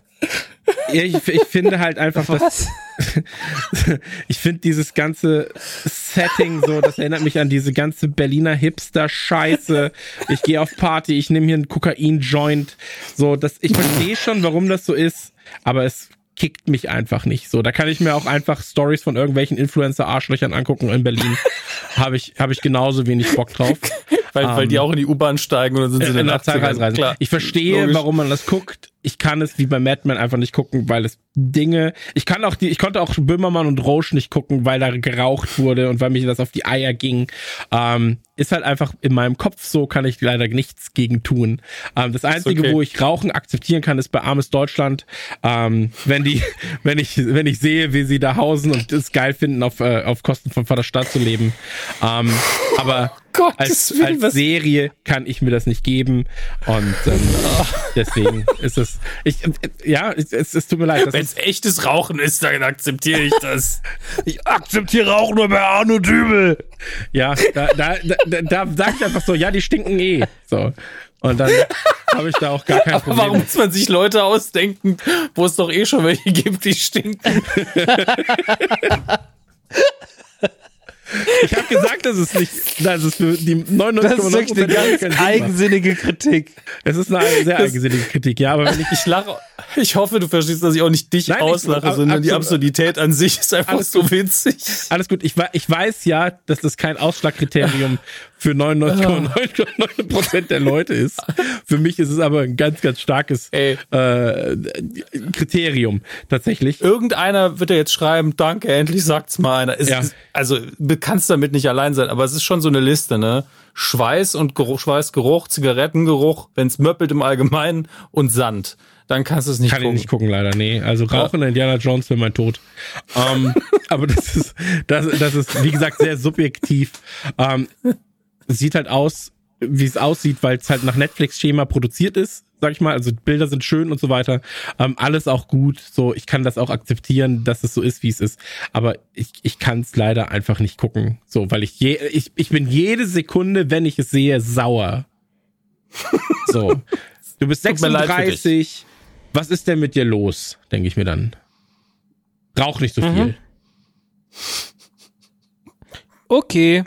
Ja, aber wie gesagt, das ist äh, subjektiv. Ey, wie gesagt, es tut mir für dich leid, weil es echt Spaß macht. Ja, aber ich habe armes Deutschland. Alles gut.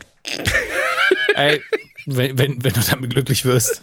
Ja, aber da kann ich, guck mal, zum Beispiel bei Armes Deutschland kann ich mir die positiven Geschichten kann ich mir nicht angucken. Wenn da Leute sind, die halt aus dem ganzen Kram rauskommen wollen und ganz viel arbeiten, dann denke ich mir so, ja, ey, euch muss man unterstützen, finde ich geil. Aber kann ich mir nicht angucken. So, oder das, das kann ich mir nicht. Ich, da will ich die Leute sehen, die bewusst sagen, fick den Staat, das Arbeitsamt kann mich mal, das Jobcenter kann mich mal. Ich, die wissen das ja eh nicht, dass ich hier noch nebenbei Gras verticke. Und dann denke ich mir so, ja, woher sollen die das denn wissen? So? Ähm, das kann ich mir dann geben, weil da denke ich mir so, ja, ist halt jetzt so. Dann nimm, hier kommt, nimm von meinen Steuern was und unterhalt mich weiter, du. Kleiner Schimpanse. Du bist schon so ein kleiner Elendstourist. Also das muss man schon sagen. das machen sie ja bewusst. Das ist ja mein Punkt. Also wenn jemand Ja, du guckst ja auch bewusst zu. ja, aber wenn jemand unbewusst in dieses soziale Netz fällt und es den nicht richtig auffangen kann, dann tut mir das super leid. Aber wenn ich sage, ich werde da gerade aktiv verarscht, aber es unterhält mich, dass ich aktiv verarscht werde, weil jemand quasi das soziale Netz ausnutzt, dann denke ich mir nur so, Chapeau, finde ich gut. finde find ich gut. Da zahle ich doch gerne meine, meine Steuern, um, um, dass du da weiter rauchen kannst, du Affenarsch. Ähm, nee, aber das war, das war, äh, freut mich. Ich glaube, ich glaube, die hat ja nicht umsonst, nein, die, jetzt mal, um, um das Ganze wieder ernsthaft zu beantworten. Die Serie hat ja nicht umsonst, ich glaube, sind es Grammys? Grammys, Emmys. Preise. Preise gewonnen. ähm, und äh, das, äh, da ist auch, auch Amy Pöhler hinter, ne? Heißt die Pöhler? Amy Pöhler? Pühler? Ich sage ich sag immer Pöhler, aber Amerikaner haben keinen ne? Umlaut also eigentlich. Pühler. Pühler. Äh, steckt ja auch dahinter äh, von, von Saturday Night Live ist sie, kann das sein? Ja. Ähm, Hat sie auch gearbeitet, ja. und äh, famose Autorin, ich kann das alles verstehen, aber es ist halt einfach nicht mein Gusto, sag ich mal. Ja. Rauchende Leute müssen echt sein für den Gürnt. Rothändle. Das ist mein Motto. Äh, muss jetzt einer von euch beiden weitermachen. Ich, bin doch, ich muss eher noch eine halbe Stunde atmen jetzt. Ja. Ähm, wo kann man das sehen? Äh, Netflix kann man das Ganze sehen, ne? Netflix, Genau. ja. Also äh, für diejenigen, die da Interesse haben. Ähm, ist die ist die zweite Staffel also erste Staffel ist quasi für sich abgeschlossen, zweite Staffel ist ein anderes Theme mit den gleichen Charakteren. Das heißt, eine dritte Staffel könnte eigentlich auch ein anderes Theme haben. Oder ist es Nö, dann, das hat schon einen gewissen Zusammenhang. Okay. Ja, es, also du kannst die erste Staffel gucken und du, du stellst ja danach jetzt keine Fragen mehr. Also es ist eher die Frage, als die zweite Staffel angekündigt worden ist, okay, was machen sie jetzt? Mhm, weil der Gag aus benutzt wurde in, Ja, in weil, Staffel weil sie einen anderen Twist benutzen Ja, okay. letztlich, ja. Okay. Aber da könnte man jetzt eine dritte Staffel machen mit nochmal einem anderen Twist. Dann. Ich denke auch, dass das passieren wird, wenn ich ehrlich bin. Also die Staffel ist wieder sehr gut, die wird auch gut ankommen bei den Leuten, glaube ich. Das heißt bei Und Netflix ja nichts. Ne? Zwei Staffeln ist ja meistens dann auch Ende. Ja, wird aber auch mehr geguckt und drüber berichtet. Also Okay. es gibt ja genügend Serien bei Netflix, die ich richtig stark fand, die, über die keiner geredet hat. Die hatten eine Staffel und dann sowas wie Glow, was mehrere Staffeln hatte und richtig stark war, haben sie dann nach drei oder vier, weiß ich nicht mehr eingestellt. Leider, Glow war Also- unfassbar gut. Ja, und ich glaube, eine dritte Staffel könnte es hier noch geben. Ich glaube sowieso, dass Netflix sich jetzt langsam mal da am Riemen reißen muss, weil sie im Moment machen sie mehr Schlagzeilen mit, ja, also wenn ihr Passwort teilt, dann gibt's Ärger, wir erhöhen außerdem noch den Preis. Mhm. Das wird die Leute jetzt nicht gerade glücklicher machen in der nächsten Zeit. Ja, das stimmt. Also, ja, ich, ich hab mich, mich hat ja Netflix die letzten Jahre auch so langsam nach und nach verloren. Ähm, auch durch genau die Entscheidung, die Chris angesprochen hat, so dieses, also Glow zuzumachen, war für mich wirklich so ein Totschlagargument, wo ich wirklich dachte, so, pff, okay, also ihr buttert jetzt noch weiterhin nochmal, ich meine, klar, am Ende des Tages verstehe ich natürlich völlig objektiv die wirtschaftliche Entscheidung, aber es waren noch so komische Aussagen dabei. Zum Beispiel, mhm. wie ist diese Sendung nochmal mit der aus, aus It, die dann nach einer Staffel abgesetzt wurde? Die auch I fucking hate this oder sowas, wie siehst du doch, oder? Äh, ja, äh, irgendwie so, äh, war das so? Oh, ich weiß um, es nicht. Irgendwas mehr. mit Hate. Auf jeden Fall, diese Serie wurde ja nach einer Staffel abgesetzt mit, den mit der Begründung wegen Corona. Was war das denn für eine Begründung? In einer Zeit, in der noch tausende von anderen Staffeln von Serien produziert wurden. Also ja, es gab mal diese paar Monate, wo die ganze Serien- und Filmproduktion ganz schön ins Straucheln kam, auch bei Netflix und bei allen anderen Streaming-Anbietern und Filmproduzenten und äh, Studios natürlich auch. Aber das ist ja nachhaltig die dümmste Ausrede, die danach ja auch, also die einfach fast niemand verwendet hat, trotz der Umstände. Ja. ja, wir mussten das absetzen wegen Corona. Warum denn wegen Corona? Ja, wegen Corona. Ah, also das ist wirklich, ich habe die Ausrede auch ein paar Mal gehabt, dass ich gesagt habe, ich kann jetzt leider nicht vorbeikommen, mach schade, ich habe keine Lust, ich ich kenne ja, wegen Corona. Ich habe was mit Corona gelesen. Ich habe was mit Corona gelesen. Also es gab wirklich ein paar Mal, wo ich einfach dachte, das ist eine super Ausrede, einfach um nicht zu Termin zu erscheinen zu müssen. Vor allem Anfang 2020, also so diese ersten sechs Monate 2020 war das perfekt. Ja. Aber das zählt ja hier nicht. Also das ist ja Quatsch. So, also, oh, und da habe ich wirklich so ein, da, da habe ich mir so ein bisschen, da hat mich, es ist halt schon auffällig, ne? Also ich habe letztens auf Netflix geguckt, so, okay, jetzt gibt's ja diese über diesen Briten, diesen Savile oder was, diese Doku, dieser Kinderschänder, dann gibt's diese, diese True, also es ist halt voll mit True Crime. Also Netflix einfach so True Crime überflutet. Dann diese komische mhm. Abercrombie und Fitch Doku, die auch nur so Halbkritik ist. Ich habe die geguckt so und war so, hä? Ist mir ein bisschen zu un, zu unkritisch dafür, dass die rassistischer Drecksverein waren. Und, ähm, und das ist schon, ja, keine Ahnung. Also es ist schon, sie haben schon sehr, sehr machen sie sehr viel Reality-TV-Formate, äh, dieses ganze das Circle-Zeug und sowas. Sie haben, ich meine, klar, Angebot und Nachfrage, verstehe ich irgendwie, dass sie den Markt erfüllen müssen, aber es nervt halt trotzdem. Und dass halt so viele schöne auch Tuka und Bertie und so Sachen, die wirklich gut, wahnsinnig gute Kritiken haben, die dann irgendwie abgesetzt wurden. Es ist ein bisschen sehr schade. Ja, ich ich finde es vor allem schade, wenn du halt siehst, wie manch anderer oder andere Produktionen funktionieren. Wenn du halt so National Geographic nimmst zum Beispiel. Das sind jetzt auch keine Sachen, die milliardenfach geguckt werden, die in der Produktion unfassbar teuer sind. So. Ähm, aber die werden halt einfach produziert, weil man sagt, ja gut, wir müssen halt auch dieses Publikum befüttern. Ne? So. Und dann zu sagen, ja, wir konzentrieren uns auf den Algorithmus und der Algorithmus sagt uns, das ist erfolgreich. Und dieses Corona-Ding ähm, ist halt einfach keine Ausrede. Dann sagst du halt, ja, dann schieben wir halt ein halbes Jahr und produzieren dann.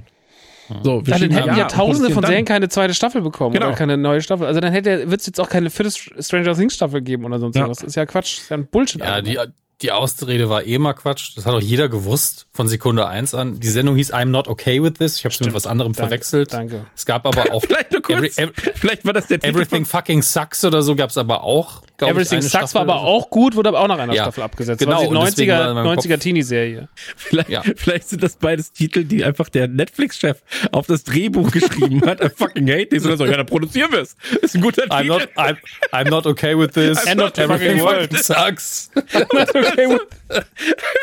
Ja, das Machen Memo, wir. das haben wir einfach falsch verstanden. Ja, jetzt haben wir eine, eine, eine Staffel produziert. Also deine Bewertung schreibst du ans Ende, nicht oben aber das Cover. Ich habe gedacht, das ist der neue Titel. Eigentlich hieß die Sendung Everything's Fine. Ja.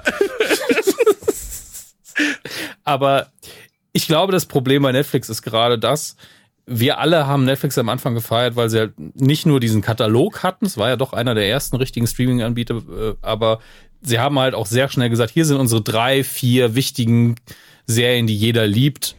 Ähm, und das war dann halt so ein bisschen Kritiker-Darling-mäßig. Und jetzt sind sie so, hm, das kostet ja alles Geld. Wir brauchen eigentlich nur ein, zwei Zugpferde, die uns wirklich bei den Kritikern beliebt halten. Den Rest regeln wir über zum Teil wirklichen Schund, den wir rausballern, weil viele Leute das halt gucken.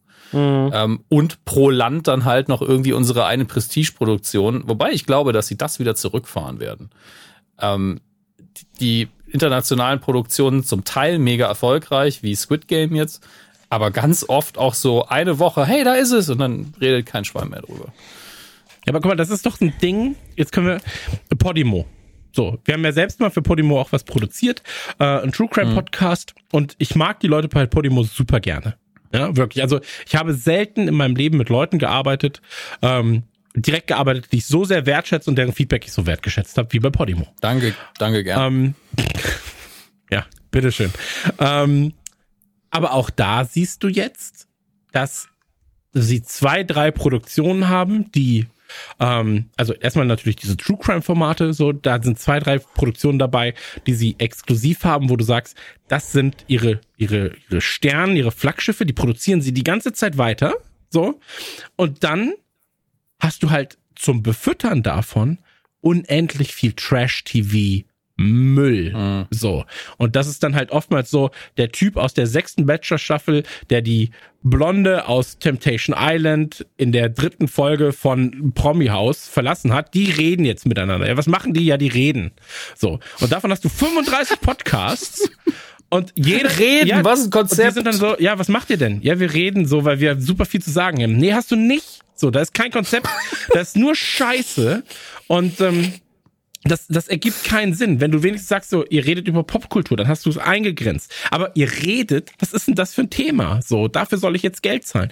Aber die Leute werden damit befüttert, das wird die ganze Zeit weitergemacht. Und ähm, dann hast du diese großen Produktionen, die aber auch eigentlich hochwertig sind. Ja, das sind hochwertige, gute Produktionen stellenweise. Ähm, und die gelten dann, das ist dann in dem Fall bei Netflix, wäre Stranger Things als Beispiel.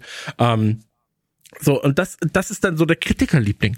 Und das macht mich wahnsinnig, wie viel Scheiße einfach konstant weiterlaufen kann, weil es von Leuten gegebenenfalls gemacht wird, die in irgendeiner Weise mal reden wollen. Wir müssen reden. So. Ähm, ja, aber auch da ähnliches Problem bei, von Netflix, Podimo, ganz viele Plattformen haben das, glaube ich, auch dieses, dieses Problem. Wenn du dich halt auch abhängig machst von Marken, ähm, Kritikerlieblinge hast, dann halt äh, Sendungen produzierst, die du eigentlich gerne produzieren möchtest, die werden aber nicht geguckt, weil so viel Müll auch auf dieser Plattform ist, dass es halt untergeht. Ja, oftmals. Also einfach so, du hast so viel Kram auf einer Plattform, selbst wenn du aktiv nach was guckst, kann es sein, dass du das übersiehst, obwohl es eigentlich eine mhm. Perle ist. Und das ist halt schade so. Und wie gesagt, dieses, äh, wir, wir hatten halt schon oft mit Netflix jetzt geredet. Ähm, ich finde, dass die Sachen mit oder äh, über äh, über wir haben oft über das Thema Netflix geredet hier im Podcast. Ähm, ich finde, dass es da für mich ein, zwei Entscheidungen gab, wo ich sage, das finde ich ein bisschen unsexy in der heutigen mhm. Zeit. Ähm, aber nehmen wir Dragons als Beispiel, als Kinderserie, ist top notch. Das ist mit das Beste, was du produzieren konntest, so. Ähm, Dass auf Netflix immer noch Dinge stattfinden, die wir super finden. Ja, klar. Ist ja klar, Absolut. allein schon, weil das Angebot so riesengroß ist. Ähm, ich mache mir halt jetzt Sorgen, Stranger Things 4, ich weiß nicht, ob die fünfte Staffel, ob, es die auch noch geben wird, aber die werden dann irgendwann, wenn wir Pech haben, einfach ein Spin-off versuchen und ich sehe das jetzt schon scheitern. Stranger Things? Ja, ja, Stranger Things ist es. Aber also ich möchte ja nicht den Teufel an die Wand malen. Vielleicht wird super. Ich hoffe immer, dass alles super wird, das mir angeboten wird. Ich glaub, sie, haben ja, glaube, sie haben ja schon gesagt, dass sie einen Spin-off ja. nach der fünften Staffel machen werden. Ne? Das ist schon, das ist schon quasi raus, die Info. Ja, ähm, da werden dann wieder, wenn es angekündigt wird, viele Menschen überrascht sein, aber es ist schon tatsächlich eigentlich offiziell bestätigt. Okay. Ähm, gut, dann hatte ich es nur falsch in Erinnerung. Aber ja, ich habe Angst, dass das einfach nichts wird. Ja, mhm. gut, das, das, also dass sie die Stranger Things Kuh noch weiter melken werden wollen. Ähm. Du, ich meine, wir werden gleich über Better Call Saul reden. Das war auch eine Sendung, der ich wahnsinnig kritisch als Breaking Bad Fan gegenüberstand. Und äh, gleich vorweg so, ich finde Better Call Saul ist eine der besten Serien, die es gibt. So eine der besten, vielleicht sogar die bestlaufendste Serie, die es zurzeit gibt. Aus ganz, ganz vielen Gründen. Und ähm, Spin-offs können funktionieren und Spin-offs können ja. auch besser werden. Ähm, ich habe auch immer noch nicht die Hoffnung aufgegeben, dass House of Dragon nicht schlecht wird. Auch wenn natürlich die, die verbrannte Erde von, von Game of Thrones wirklich immer noch nachhalt und immer noch Schmerz auslöst. Also es ist wirklich immer noch so, so es ist kein Tag vergangen, wo Menschen nicht jeden Tag immer noch heulen darüber, wie furchtbar dieses Ende war. Äh, aber auch trotzdem habe ich irgendwie Hoffnung, dass House of Dragons vielleicht auch ein bisschen was gerade biegt und irgendwie wieder ein gutes Gefühl oder das Gefühl, was mal ursprünglich mit, äh, mit äh, Game of Thrones so gut war, wieder einholen kann. Keine Ahnung. Ähm, ja, es ist ein Überangebot auf Netflix. Sie haben jetzt auch letztens irgendwie veröffentlicht, dass es ja, also, dass ganz schön viele Abonnentinnen abgesprungen sind. Äh, man rechnet mit weiteren zwei Millionen im nächsten Quartal. Wir hatten aber auch diese Inflation an neuen Abos in der Pandemie. Also das Ja, waren sau viele, die natürlich, dazu kamen. natürlich, natürlich. Und ey, ich glaube, Netflix kann sich auch jetzt nicht beschweren. Ähm, sie werden weiterhin erstmal die, die, die Nummer eins bleiben auf dem Streaming-Anbietermarkt, weil sie alleine schon so lange dabei sind. Aber ähm, es ist auch schon ganz gut, so Gegenstücke zu haben wie Disney Plus, weil die halt einfach auch ein paar politische andere Entscheidungen treffen, wie die wöchentlichen Releases, wie nicht jede Woche 35.000 Sachen raussauen und dadurch hast du halt Highlights, die sich rauskristallisieren und dadurch hast du Sachen, die betont werden und dadurch hast du einfach einen Fokus auf Dinge und das gibt Dingen immer noch eine Werte eine, eine Wertigkeit und eine Qualität. Und wenn du die ganze Zeit nur bist so, ja, und jetzt ist schon wieder die True Crime und das True Crime und das, das und das, das und das, das scheiß Reality, dann geht so Matruschka halt zwischendrin unter. So, ich weiß noch, als die, als die Pandemie waren, die haben sich den Spongebob-Film gekauft. Das war nirgendwo Thema. So, dass sie den neuen Spongebob-Film, der nicht ins Kino kam, das haben die nicht mal auf ihrer Startseite beworben. So, das war wirklich so, Gott. okay, warum? Es ist der fucking neue Spongebob-Film. Es ist ja trotzdem ein großer Einkauf. So, Ja, ne? zumindest über die entsprechenden Popkulturkanäle sollte man das vielleicht mal kommuniziert haben. Da war Weil die haben ja die Kontakte alle. Also das kann mir ja keiner erzählen. und zu dem Zeitpunkt kam auch noch irgendein deutsches Format raus. Es war nicht Dark und auch nicht, ähm, hier, äh, How to Sell Drugs How, Online how, Fast. How to Sell Drugs Online Fast, das war irgendwas anderes. Und da wurde dann ganz stark der Fokus drauf gelegt. Und da war ich so, das, und es war nicht mal ein neues Format, sondern ein eingekauftes altes Format, wo ich, das bewerbt jetzt aber nicht den Spongebob-Film. Keine Ahnung. Ist jetzt vielleicht natürlich ist ein kleines Beispiel, aber es war so, das nehme ich als Beispiel für sehr, sehr viele Sachen, die da irgendwie falsch gelaufen sind die letzten Jahre. Ich meine, am Ende werde ich mein Abo trotzdem nicht kündigen und dass das jetzt ein bisschen teurer ist. Keine Ahnung, ich wiege da auch gegen auf, was Netflix mir alles Gutes getan hat. Ne? Also Netflix habe ich hab mir so viel positive Serienerfahrung, wenn ich da zwischendrin mal so eine Perle habe wie Matruschka oder jetzt Better Call Saul, dann ist es auch für mich alles mehr als cool und dann ist es alles auch gerechtfertigt. Aber ähm, sie waren mal unentbehrlicher bei mir in meinem Kopf und sie haben das irgendwie so ein bisschen verloren. Ich freue mich natürlich super krass auf Stranger Things, aber keine Ahnung, es hat nicht mehr so dieses, dieses, dieses Ding, was es mal hatte. Ich, ich glaube, bei uns ist es ja eh so, dass wir A, natürlich ähm, die Dienste brauchen, weil wir über den ganzen Kram halt reden, in, in Podcasts, in, in, auf irgendwo anders. Ja, aber so Ähm, kannst du die Dinge ja nicht bewerten. Genau, genau. Aber ähm, ich sehe das genauso wie du. Das Witzige ist ja, Apple Plus bietet mir jetzt gerade ganz, ganz wenig. Ja, aber ich lasse halt die Scheiße trotzdem durchlaufen. A, weil der Preis sowieso in meinem Apple Groß-Abo drin ist mit Musik und Co. Ähm, und zum anderen, weil ich einfach sage so, ja, aber ich hab so Bock auf Ted Lasso 3. Hier ist mein Geld, ich produziere das mit. So. ähm, Also dazu ganz kurz, das habe ich im Vorgespräch vergessen. Slow Horses aktuell auf Apple TV Plus. Richtig stark. Nein, die haben, die haben ja tatsächlich gute Sachen. So, ich Ja, sag, ich sag wird nur, ist- immer krasser. Genau, ich sag nur, ähm, da ist jetzt Ted Lasso strahlt halt über allem für mich da auf dieser Plattform. Ähm, und ich sag nur, diese Abos lässt man dann halt einfach mal auch mal mitlaufen. So, so blöd das klingt. Mein Sky-Abo lasse ich auch noch mitlaufen. So, weil ich da halt irgendwie dann mal Sopranos gucke, mal Rome irgendwie nebenbei mal eine Staffel, nicht eine Staffel, eine Folge gucke. Ähm, das Einzige, wo ich jetzt sag, so, ey, das war mir jetzt zu viel, war The Zone. So, weil die einfach den Preis gefühlt, ver, was hatten sie, vervierfacht? So. Ähm, und das, das war viel plötzlich. Und ähm, da, ja, da, da muss man andere Möglichkeiten dann finden. Aber ähm, da geht's dann ja auch nur um Sport und Fußball und, und, und Co. Ähm, ah, ich höre gerade. Sohn, was ist denn das? Das verstehe ich nicht. Ähm, und da hoffe ich einfach, dass man, dass man nochmal zurückrudert oder andere Modelle einfach findet. Aber ja, ey, Netflix, wie gesagt, ist immer, ich finde immer, das ist so, äh, wie sagt man das, himmelhoch jauchzend und zu Tode betrübt ist man so ein bisschen, wenn man das Angebot sieht. Ähm, weil man sich manchmal denkt, so, ey, wie könnt ihr denn diese Scheiße produzieren und das nicht mehr? Wie könnt ihr denn diese Entscheidung getroffen haben? Macht das überhaupt Sinn? So, aber am Ende steht man halt da und ist so, ja, ihr müsst da, vielleicht haben sie, ich glaube, die machen sich da schon Gedanken, was sie Ja, machen. die machen sich bestimmt Gedanken. Ähm, aber viele Sachen sind nicht ganz nachvollziehbar für den Otto Normalkonsumenten wie uns, sag ich mal. Mhm. Und ähm, das macht es dann halt so ein bisschen, das, dann hat so ein Geschmäckle, ja, so. Wenn ich weiß, ey, Glow, so, also jeder, den ich, nicht jeder, den ich kenne, aber jeder, der Glow geguckt hat, und wenn du es natürlich auch weiterempfehlst zu den Zeitpunkten, dann hieß es immer, ey, guck Glow, das, da geht's um Frauenwrestling im als primäres Thema, aber es ist halt noch viel, viel mehr, ja. Und dann sind alle so, ja, ich guck mal rein. Und kurz darauf, drei Tage später so, ja, ich habe jetzt die erste Staffel durch, finde ich geil. So, ähm, und das sind halt Dinge, da ist man mutig gewesen am Anfang, hat produziert, produziert und dann auf einmal so, ja, hier ist Ende. Und du stellt sich halt die Frage, wie kann das denn jetzt sein? So, weil jeder in meiner Bubble das mag, ja.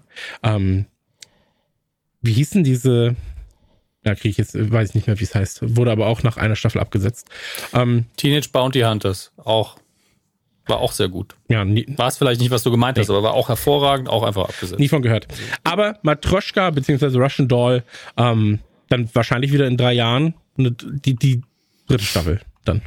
Und das wäre Ey, eine Hauptsache sie kommt. Okay. Also hau Hauptsache sie kommt, es sei denn, die Macher wollen es nicht mehr. Hm. Das ist ja auch okay dann.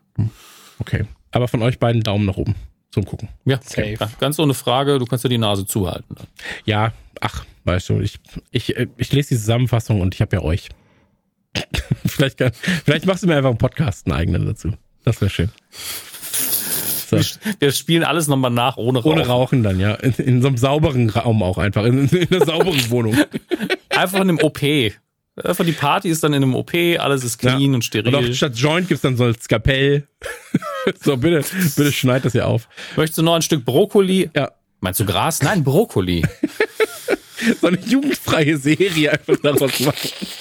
Ja, wäre wär schön. Aber wird wohl nicht passieren.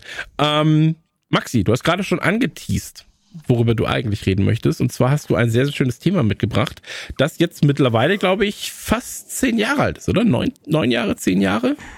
2015 hat's angefangen. Sieben, sieben, Jahre. Ja, sieben Jahre. Okay. Ähm, genau, es ist äh, auch eine Netflix-Produktion. Es ist Better Call Saul, ähm, ein Spin-off der Serie Breaking Bad, die zweifelsohne, ob man es mag oder nicht, ist jetzt mal völlig dahingestellt, aber man kann Breaking Bad seinen Einfluss auf die heutige Serienkultur nicht absprechen. Ähm, ich habe Breaking Bad geliebt. Ich werde nie vergessen, wie mein Vater irgendwann zu mir kam, mir die erste Staffel, die lief damals noch auf Arte, ähm, hingelegt hat auf DVD und meinte so, also entweder wird das Ding hier der absolute Wahnsinn oder es wird Schrott. Und das war so eine Zeit, da gab es noch nicht so viel Serien. Also wir hatten nicht dieses Überangebot, von dem wir vor fünf Minuten noch gesprochen haben, sondern so 2000, wann ging, wann ging Breaking Bad denn los? 2008, 2007, irgendwie so um den Dreh, da hast du so Serien noch, äh, da hast du so Serien noch äh, händeringend gesucht. Du hattest Dexter, du hattest 2008. Lost, 2008. Äh, du hattest solche Sachen, aber du warst irgendwie noch so ein bisschen so, okay, krass, äh, jetzt bin ich mal gespannt. Und ähm, ich war super, na, äh, super nass auf die Serie, weil allein schon, weil ich äh, sehen wollte, wie Brian Cranston sich macht in der Rolle als, als Walter White, den wir eigentlich nur aus Malcolm mittendrin kannten oder aus äh, How I Met Your Mother. Und der auf einmal in so einer ernsten, ähm, krassen Rolle zu sehen war. Und Breaking Bad hat von dem Zeitpunkt an, gerade dann ab Staffel 3, spätestens Fernsehgeschichte geschrieben. Das Serien machen, wie wir es heute kennen, hat es super krass beeinflusst. Ähm, das, die Inszenierung, die, die Erzählweise, äh, die Bilder, das ganze Visuelle war Wahnsinn. Also Breaking Bad war in vielen, vielen Hinsichten unfassbar krass und hat äh, meiner Meinung nach mit die größte und wichtigste Fernsehgeschichte geschrieben. Größer als Game of Thrones, meiner Meinung nach zum Beispiel. Wenn man jetzt mal, also vielleicht ist es die Serie. Ähm, und dementsprechend war ich super kritisch, als ein, als ein Spin-off angekündigt wurde, weil ich mir dachte, oh, brauchst du es? Ich liebe Saul Goodman, ich liebe Bob Odenkirk. Ich finde, Bob Odenkirk war für mich eine der Offenbarungen neben hier ähm, Giancarlo Desposito, ähm, der Gustavo Fring gespielt hat, war es so eine für mich der Figuren in, äh, in, in, ähm, in Breaking Bad. Und ich habe Saul Goodman wirklich vergöttert, aber ich war so, oh, ist das nicht zu einseitig und wird das nicht ein bisschen zu krass und wird das jetzt nur zeigen, was er wie er so lustig Fälle löst und so? Wird das nicht zu klamaukig? Ähm, sieben Jahre später weiß ich, dass ich damals ganz falsch gelegen habe und weiß auch, dass das eine der mit Abstand wichtigsten und besten Serien der letzten Jahre ist. Es ist wahrscheinlich sogar rein objektiv, wenn man die Machart be betrachtet und wie sie es, äh, wie sie es aufziehen und wie sie es erzählen, wahrscheinlich sogar die bessere Serie als Breaking Bad. Das ist natürlich, kann man so nicht sagen, weil Breaking Bad einfach für sich, ne, was ich eben meinte, der Status, den das hat und was das, wie, wie wichtig das war für Fernsehen, äh, das ist äh, unantastbar. So, das kriegt, das kriegt äh, Better Call Saul kann das gar nicht, weil das ja nur in die Fußstapfen davon tritt und weil es gar nicht diesen ähm, wegbereitenden, diese wegbereitende Rolle hat wie Breaking Bad. Aber natürlich kann hier Vince Gilligan und Co. können sich na hier natürlich ihrer eigenen Formel bedienen und die perfektionieren. Und das machen sie von Staffel zu Staffel. Ähm, es geht um die Vorgeschichte von Saul Goodman beziehungsweise Jimmy McGill, der ist Anwalt und ähm, hängt so ein bisschen hinterher. Sein Bruder ist, hat eine, hat eine große, große äh, Kanzlei, Hamlin, Hamlin und McGill. Ähm, hat ein riesengroßes Problem. Sein Bruder ist psychisch sehr, sehr krank. Der hat irgendwie Probleme, Elektronik anzufassen und hat irgendwie ganz große Angst vor Batterien und keine Ahnung, Batteriesäure ist auch da ein Thema. Aber der hat zum Beispiel keinen Kühlschrank in der Wohnung, kein Licht drin. Sie müssen ihm immer alles bringen und so. Das ist also ganz, ganz kompliziert in seinem Leben. Und ähm, der, der hat ganz große Angst vor allem, was irgendwie, ich weiß nicht, da gibt es einen bestimmten Begriff für. Und äh, ist aber trotzdem irgendwie, trotz dieser Krankheit, irgendwie seinem Bruder immer noch so überlegen, sitzt zwar nur noch zu Hause in seinem Haus, abgeschottet ohne Licht, alles stinkt, aber ähm, ja, keine Ahnung, er ist trotzdem irgendwie so abgeschottet und sein äh, Bruder, der den Spitznamen Slip and Jimmy trägt, der ist halt irgendwie so ein bisschen der ist halt nicht so ein Erfolgsanwalt. Der will das zwar auch alles sein, aber der kriegt das nicht so richtig an. Der merkt, der merkt immer die Stimme der, der Trottel und der, der Kleinkriminellen und der Typ, die so ein bisschen schmierig sind und so ist er auch. Er ist ein schmieriger Typ, hat aber irgendwie das Herz am rechten Fleck und ist irgendwie auch ein guter, aber in dem Moment, wenn dann seine Rolle als Slip in Jimmy fällt, äh, dann ist er halt einfach ein ganz skrupelloser, wahnsinnig auf die Leute einschwätzender, sich jedes Argument aus den Fingern saugender, aber meistens damit auch erfolggekrönter Anwalt. Aber so ein kleiner, schmieriger Anwalt. Und ähm, der so den Anfang, die erste Staffel so den Konflikt mit seinem Bruder auslebt. Und ähm, an seiner Seite ist seine Freundin Kim Wexler, ähm, gespielt von, von Rhea Seahorn. Und die, pff, das ist wirklich eine so unfassbare Figur. Also allein für diese Figur lohnt sich die Serie schon so krass, weil sie wie sie neben ihm steht. Man denkt am Anfang, okay, vielleicht ist nur so die Freundin und sowas, aber sie macht auch so eine krasse Entwicklung und sie leidet darunter, wie er ist. Also die hat so viel Emotionen, die sie mit ihm trägt, irgendwie über die Serie verteilt. Ähm, und dann gibt's aber noch ganz viele andere Figuren, die wir schon kennen, aber die irgendwie einfach noch viel mehr Unterbau bekommen, weil wir eine Vorgeschichte, also wir lernen ja, wie wurde Jimmy McGill zu Saul Goodman, den wir dann in, in Breaking Bad gesehen haben. Aber gleichzeitig gibt's am Anfang jeder Staffel eine ganz kurze Szene, die geht ein paar Minuten, die ist in schwarz-weiß gefilmt und die zeigt quasi Saul Goodman nach den Geschehnissen von Breaking Bad. Die sind immer in schwarz-weiß gefilmt. Und in der ersten Staffel sieht man, dass er irgendwie bei einem Cinnabon-Laden arbeitet. Ähm, so undercover, hat so ein Schnauzbart, eine, äh, eine, eine dicke gläserne Brille und leitet da irgendwie diese, diesen komischen, diesen komischen ähm, Hörnchenladen. Ähm, und man merkt immer, immer wenn das in folgenden Staffeln, dass er Angst hat, dass er nicht erkannt werden will. Es gibt dann jemanden, der erkennt ihn und sowas und das löst in ihm Panik aus, weil er einfach in so einer ständigen Angst lebt, ähm, entdeckt zu werden. Also man, ich nehme an, dass er ein Zeugenschutzprogramm ist. Ähm, und das wird nicht so richtig bis jetzt noch nicht erklärt. Ich denke, dass das damit aufhören wird, jetzt die sechste Staffel, die jetzt ja die finale Staffel ist, äh, dass man das auch dann sehen wird. Ähm, aber ansonsten geht es eigentlich um den Werdegang und den Unterbau zu Breaking Bad. Und was an dieser Serie, was an Better Call Saul, also so unfassbar faszinierend ist. Also erstmal, Jonathan Banks als Mike Antrout ist auch wirklich einer der geilsten Figuren ever. Der Typ ist genial. Also der spielt das so krass. Und Mike ist ja immer so, wenn der irgendwo auftaucht, ist so, mit dem fixt du nicht. Der Typ ist der Älteste. Das ist so ein Typ, den siehst du und denkst dir so, ja, ein alter Mann und so. Und ey, der macht, dem macht keiner was vor in dieser Serie. Dann hast du diesen ganzen verrückten Salamanca-Clan, den du ja schon in, in den Breaking Bad Sachen hattest. Dann hast du wieder Gustavo Fring, der dann später noch dazu kommt. Und die schaffen es so einen krassen Unterbau. Also alles, was das ganze Fundament von Breaking Bad wird in dieser Serie aufgebaut und die nehmen sich eine Zeit, das habe ich noch nicht erlebt. Die sagen, also sie machen ganz oft so ein Ding, wo du dich fragst so, warum machen die das jetzt eine Stunde lang? Warum baut Mike jetzt eine Stunde ein Auto auseinander? Warum? Und dann am Ende merkst du so, fuck, deswegen. Und dabei wird trotzdem so eine Spannung aufgebaut, dass du denkst, wie spannend kann es sein, ein scheiß Auto auseinanderzubauen? Wollt ihr mich verarschen?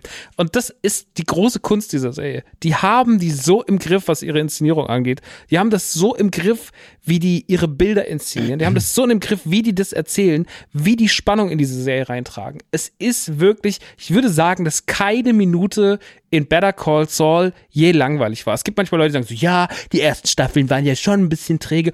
Bullshit. Dann bist du verwöhnt und hast einfach zu viel in deinem Leben gesehen oder hast eine falsche Wahrnehmung der Sache. Aber es ist wirklich unfassbar gut erzählt.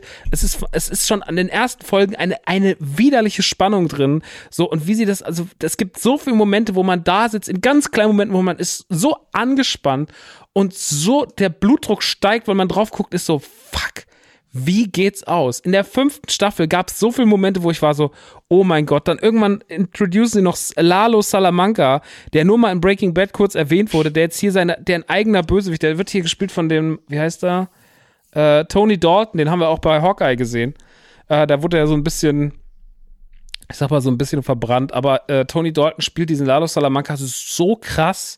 Also dieses ganze so, ich habe dieses Lächeln, dieses Charmante und kann den Raum einnehmen, aber ich bin auch kompletter Psychopath und ich mach euch alle kalt, ich fick euch alle.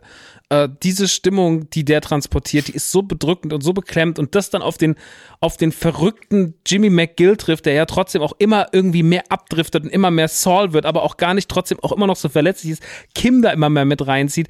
Dieser ganze also Giancarlo Desposito, Gus Fring, der schon fast teilweise zum, vom Antagonisten zum Protagonisten wird, weil dem die Geschichte auch immer mehr zusetzt in dieser, in dieser ganzen Serie. Es ist genial geschrieben. Es ist genial inszeniert. Es sieht so unfassbar aus. Jedes Bild ist einfach nur ein Screenshot und du denkst dir so, man, fuck, warum kann man, wie kann man so viel richtig machen? Also wie kann man alles von der ersten bis zur letzten Sekunde so gut die Bildkompositionen, ähm, wie, wie da mit alten, wie da mit Verweisen gespielt wird oder so aber es ist nie jetzt so dieses blöde so, ja, es ist nur Fanservice, weil die Leute wollen nochmal Gustavo Fring sehen und wir machen es dann rein, damit sie den halt haben, sondern es ist so nochmal eine ganz eigene Geschichte, die nochmal ganz groß inszeniert wird, wo alles aber passt, jedes Puzzlestück passt zu dem, was wir in Breaking Bad gesehen haben. Man nimmt sich extrem viel Zeit, alles irgendwie miteinander zu verstricken und am Ende guckt man, jetzt ist ja die sechste Staffel am Lauf, es ist die letzte, sie wird genauso wie die letzte Staffel Breaking Bad 2 geteilt, die fünfte Staffel von Breaking Bad hatte ja auch sieben Teile, äh, sieben Folgen und dann nochmal sieben Folgen, dann war es vorbei. So wird man es hier auch machen, jetzt laufen gerade die, also jetzt zum Zeitpunkt, wenn ihr das hört, sind schon mindestens drei Folgen draußen. Ähm, ich habe jetzt, als wir jetzt beim Aufzeichnungsdatum, es ist Montag, der 25. April, jetzt, äh, letzte Woche liefen die ersten beiden, morgen kommt die nächste, morgen kommt die dritte, die wird natürlich auch sofort geglotzt. Ähm, es, ich kann mir nicht vorstellen, dass da noch irgendwas schief läuft. Also das habe ich auch schon getwittert. Ich habe gesagt, das Gute an, an Better Call Saul ist, man fragt sich nur, wie gut wird's diesmal. Nie so, oh Gott, wird's vielleicht irgendwie blöd und werden sie irgendwas verkacken und keine Ahnung. Und vielleicht ist das auch tatsächlich letzte Woche zum Beispiel so ein Totschlagargument gewesen für mich, weil ich habe so Better Call Saul, die ersten zwei Folgen angeguckt von der sechsten Staffel und war wirklich so, Mann, es stimmt einfach alles. Es stimmt einfach von vorne bis hinten gefühlt alles und ähm, es ist irre, wie man hier einfach durchgehend einfach mit Qualität zugebombt wird und wie leicht es auch sein kann, eine gute Serie zu machen anscheinend. Also wenn man sich immer denkt, okay, krass, äh, pff, das ja da war jetzt die Folge wieder nicht so geil, da war das und sowas. Also selbst bei Boba, wo man ja so viel, wo man Kilo, wo man ja irgendwie tonnenweise Kram kritisieren kann oder sowas, das ist ja alles irgendwie, es wirkt alles wie aus, so, wie macht ihr? Es ist ja Zauberei schon fast, wie gut die Serie ist.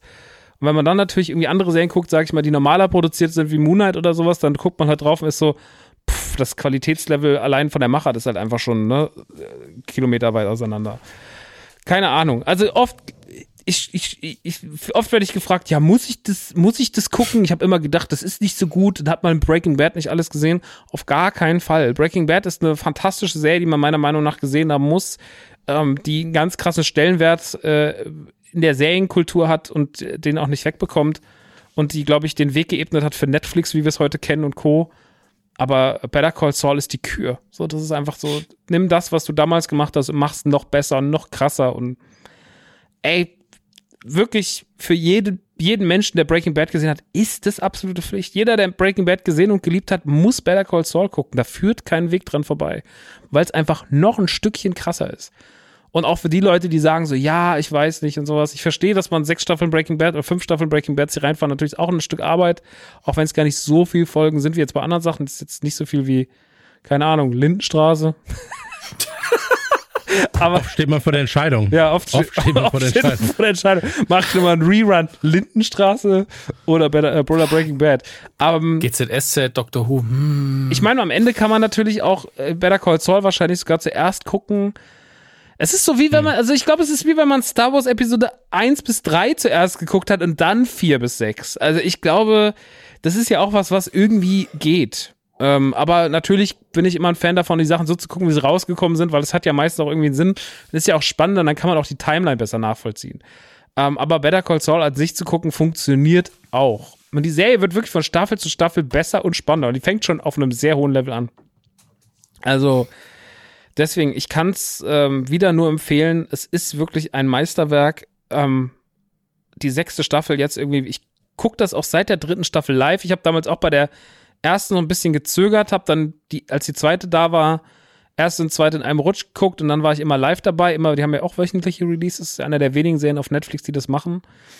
Und ähm, die, müssen, die arbeiten, glaube ich, auch mit irgendeinem Sender dazu zusammen. AMC, ich glaub, das ist kein ich. reines Original. Ne? Ja, ja, es ist ja so halb Ja. eingekauft. Aber in Amerika war es ja irgendwie so, das hat mir der, der Marco letztens, letzte Woche erklärt, ich war bei Nerd und Kultur zu Gast.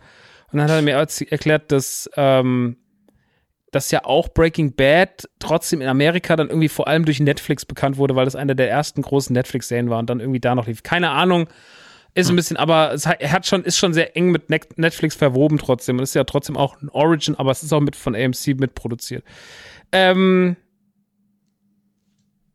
es, ich kann nur sagen, wenn man auf gute Serien steht und das nicht guckt, hat man was verpasst. Also das ist wirklich eine der spannendsten, besten Serien, die es momentan gibt. Und ähm, das Level an Qualität, das haben wir sehr, sehr selten in diesen Tagen. Und bei diesem Output und dieser Menge und Fülle und gerade, weil wir gerade auch lange darüber geredet haben, wie die Netflix-Qualität in vielen Hinsichten ähm, nachgelassen hat und sowas, das haben wir hier nicht. Das Ding ist einfach von vorne bis hinten eine absolute 10 und da lohnt sich dann auch das Abo und da zahle ich auch gern sogar 5 Euro mehr im Monat, wenn ich alle paar Monate so eine Qualität bekomme. Keine Ahnung. Also das Ding ist wirklich, ähm, es ist meine absolute Lieblingsserie und es ist wirklich oft underrated. Es nervt, weil es oft so ist so, ja, aber es ist ja nur ein Spin-off von Breaking Bad. Und ähm, ich merke, dass das auch mit Sta von Staffel zu Staffel die Stimmen lauter werden, dass die Leute sagen so, nee, ihr müsst akzeptieren, dass das Ding eine der besten laufenden Serien der Welt ist und dass es nichts damit zu tun hat, ob es Spin-off ist von Breaking Bad oder nicht. So, ähm, da, Hm. in allen Hinsichten, von Charakterentwicklung bis zum Bildsprache, von der Regie bis zur Inszenierung, es ist alles einfach aus einem Guss. Und ähm, ich habe nichts Vergleichbares die letzten Jahre gesehen. Ich habe damals äh, Breaking Bad für mich entdeckt, das war 2010, 11 rum. Also da gab es schon die dritte oder vielleicht sogar schon die vierte Staffel. Und habe das dann demnach alles an einem Stück irgendwie richtig durchbingen können. Und kurz darauf ist ja dann auch die fünfte Staffel, der erste Teil davon erschienen, dann der zweite Teil davon erschienen und dann kam mir Better Call Saul. Und ich habe ähm, Saul, du hast ja gerade gesagt 2015, das äh, würde ich sagen, das stimmt. Ja, das stimmt natürlich so. Aber ähm, das, äh, das, das geht sich überein mit meiner Timeline dann doch tatsächlich. Ähm, ich habe von der ersten Staffel, glaube ich, fünf, sechs Folgen geguckt, fand das richtig, richtig gut.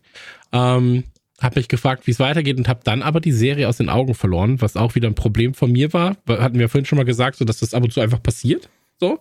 Ähm, und dann kam schon irgendwann die zweite Staffel. Da war ich so, oh, ich muss das noch nachholen. Dann kam die dritte Staffel. Ah, ich muss es unbedingt nachholen. So. Ja, dann wird's Ähm, halt so viel auch irgendwann, ne? Da stehst du irgendwann vor diesem Genau, dann, Berg. dann wird so viel, genau.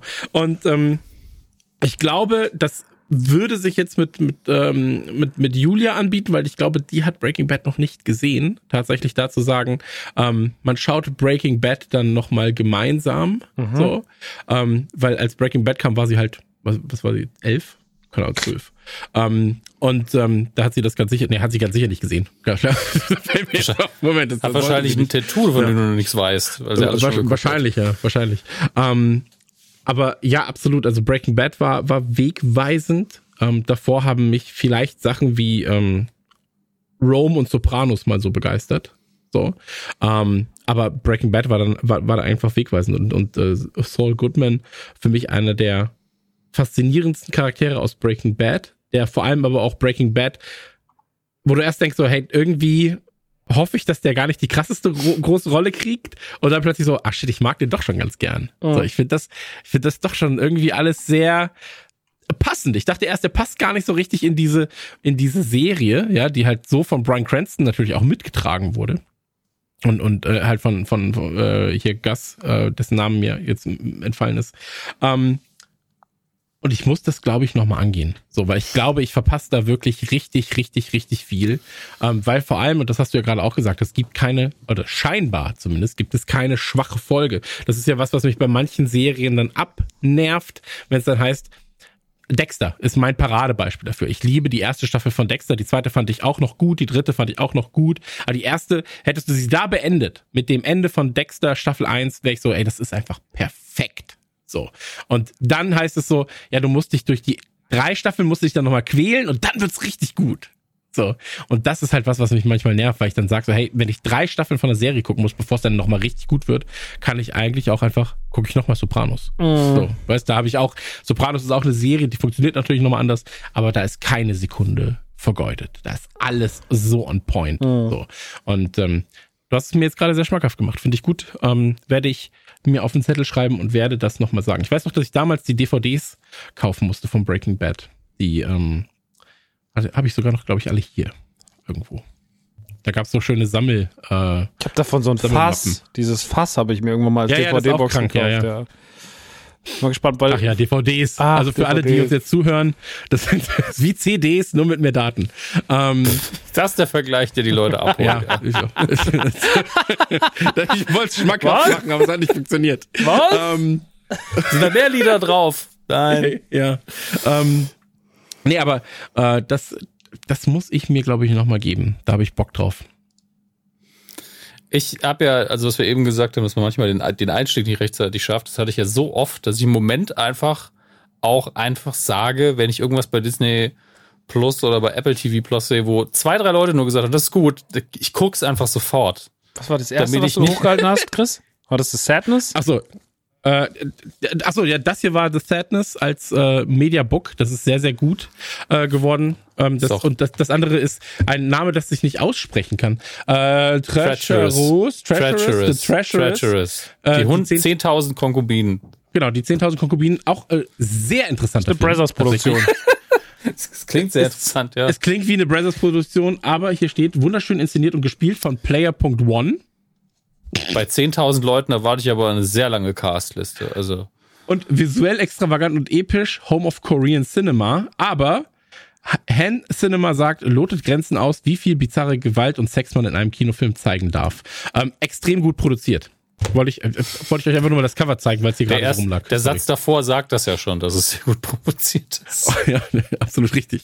Ähm, entschuldige bitte, Dominik, wir haben dich äh, Ach. unterbrochen. So, Also ich wollte nur sagen, dass ich mir halt, ähm, dass ich im Moment immer sehr sofort gucke, wenn ich, also nicht im Sinne von, ja, tut mir leid, ich, ich höre jetzt auf, hier Essen zuzubereiten. Ich habe gehört, es gibt eine neue Serie, ich lasse das jetzt verbrennen auf dem Ofen, sondern wenn ich eh nebenher oder aktiv gerade was gucken will, ich lasse es nicht, schiebe es nicht mehr auf, weil ich bei Breaking Bad, ich habe damals die erste Staffel halb geguckt und war so, pff, irgendwie huckt's mich nicht.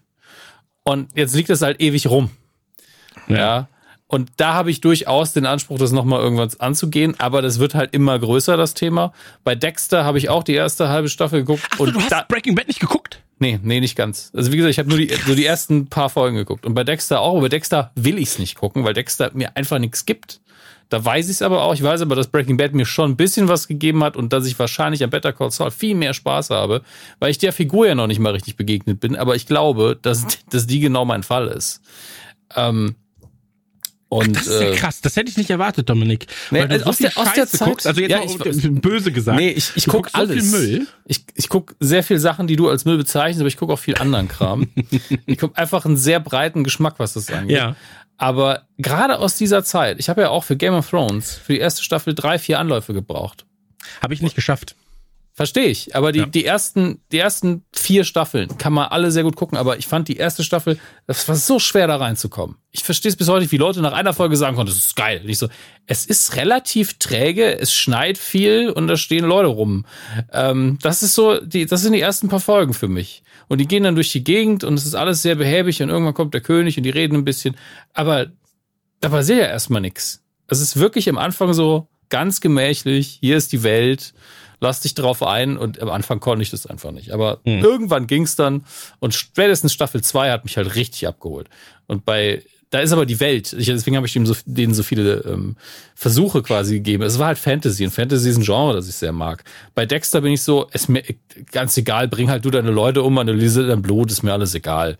Und ähm, bei Breaking Bad habe ich halt, bin ich, ist die deutsche Perspektive, dieser alte Witz, ja, Deutschland geht zur Krankenkasse und dann hat sich das, ähm, war vielleicht am Anfang ein bisschen zu stark für mich. Also ich muss, konnte mich nicht genug drauf einlassen, aber ich glaube, dass die mir sehr gut gefällt langfristig. Dexter ist mir egal. Wir erfahren heute, sagen. wir, wir erfahren heute ziemlich viel über Seriengeschmack von uns, äh, von uns dreien, so ein bisschen. Und ich finde es spannend, wo man dann einfach manchmal ausschaltet, wo man dann sagt so, Mhm. ja, nee, hier bin ich einfach nicht weitergekommen, weil, wie gesagt, ich habe bei Dexter nach Staffel 1 wäre es perfekt für mich gewesen. Ähm, Game of Thrones kam ich damals nicht richtig rein. Ähm, Better Call Saul war ich so, ey, will ich gucken, finde ich geil, aber vergess es plötzlich und dann wurde es zu viel, dann wurde es dieser Brocken.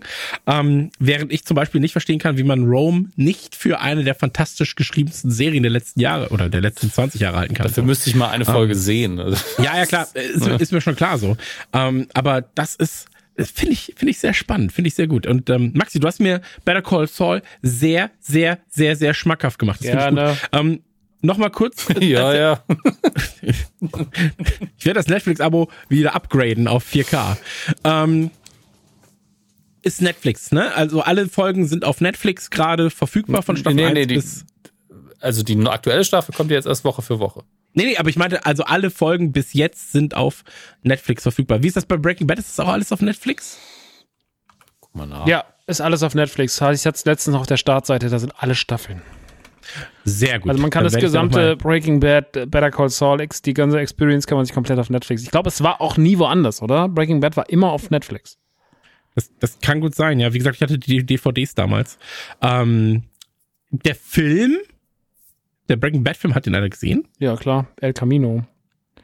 Ja. Wo Jesse Pinkman okay. nochmal so versucht, irgendwie so für sich die Sache zu klären. Ja, also ich sag mal so, ist von Ach, stimmt. allen Sachen Breaking, mich jetzt auch wieder.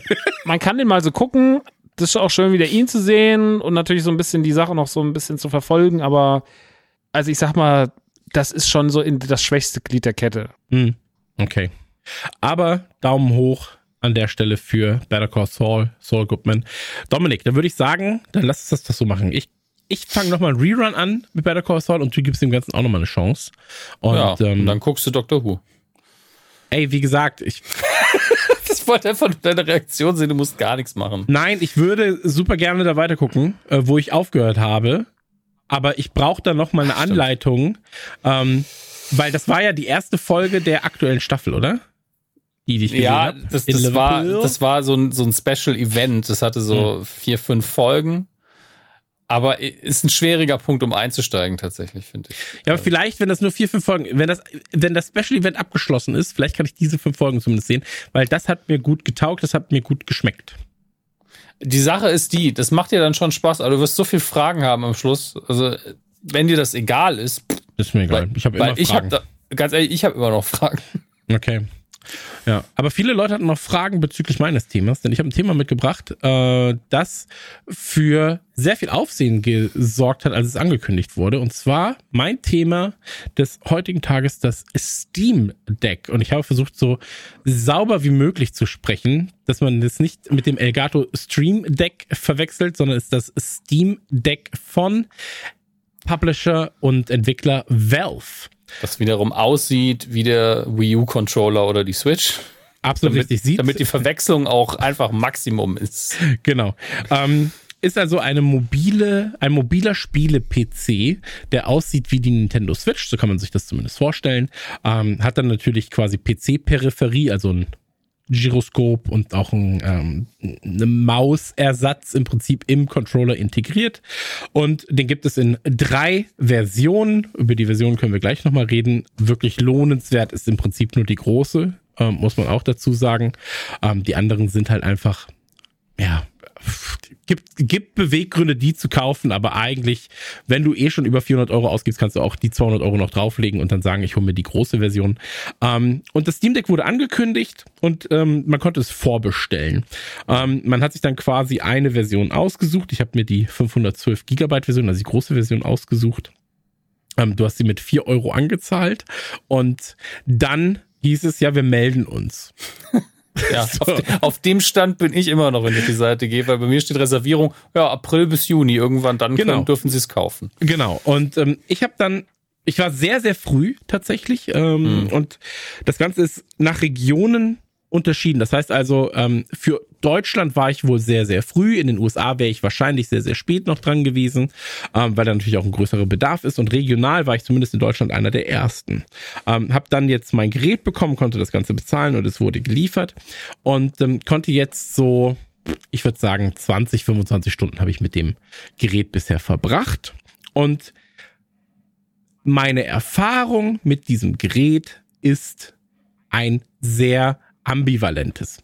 Weil zum einen brauchst du natürlich einen, in der Grundlage ist es erstmal nur wenn du es nicht moddest und so weiter und so fort, eine mobile Steam-Einheit. Das heißt, du hast Steam, die Videospiel-PC-Plattform, auf dem Gerät installiert. Das funktioniert auch einwandfrei. Du musst dich nur einmal einloggen, kannst dann sofort loslegen, äh, bis auf deinem Account, kannst Spiele runterladen.